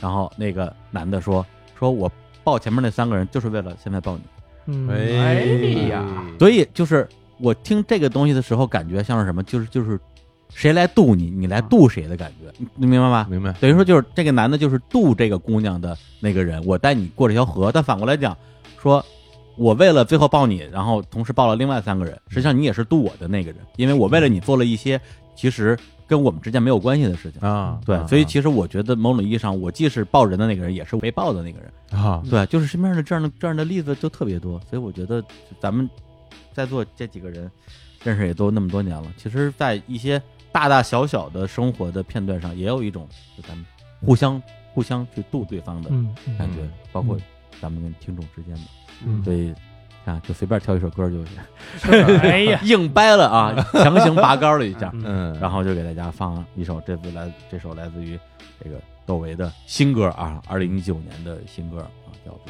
去散步》。然后咱们就聊到这儿吧。好，哎，今天聊得很尽兴，聊得很尽兴。嗯，行，那就跟大家说再见，拜。拜拜。拜拜。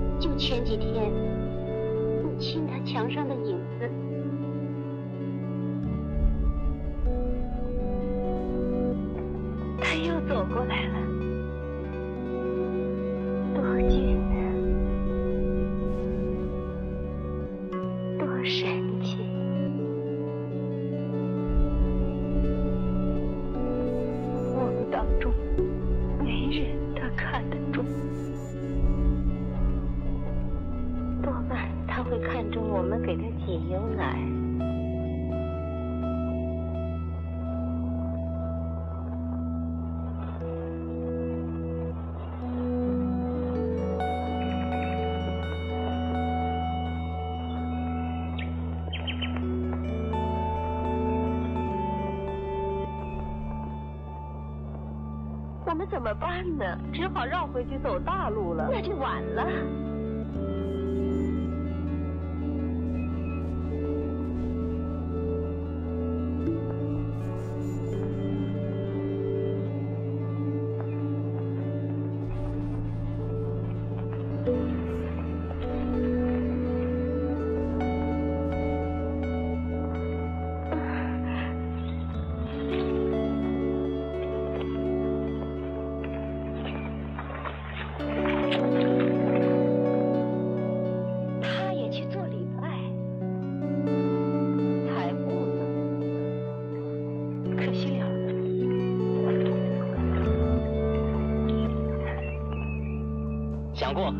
湿了脚，怕把新衣服弄脏了。好吧，我把你们抱过去。不不，你你抱不动我。没的事，你们四个我能一次抱过去。你拉着我。呃对了，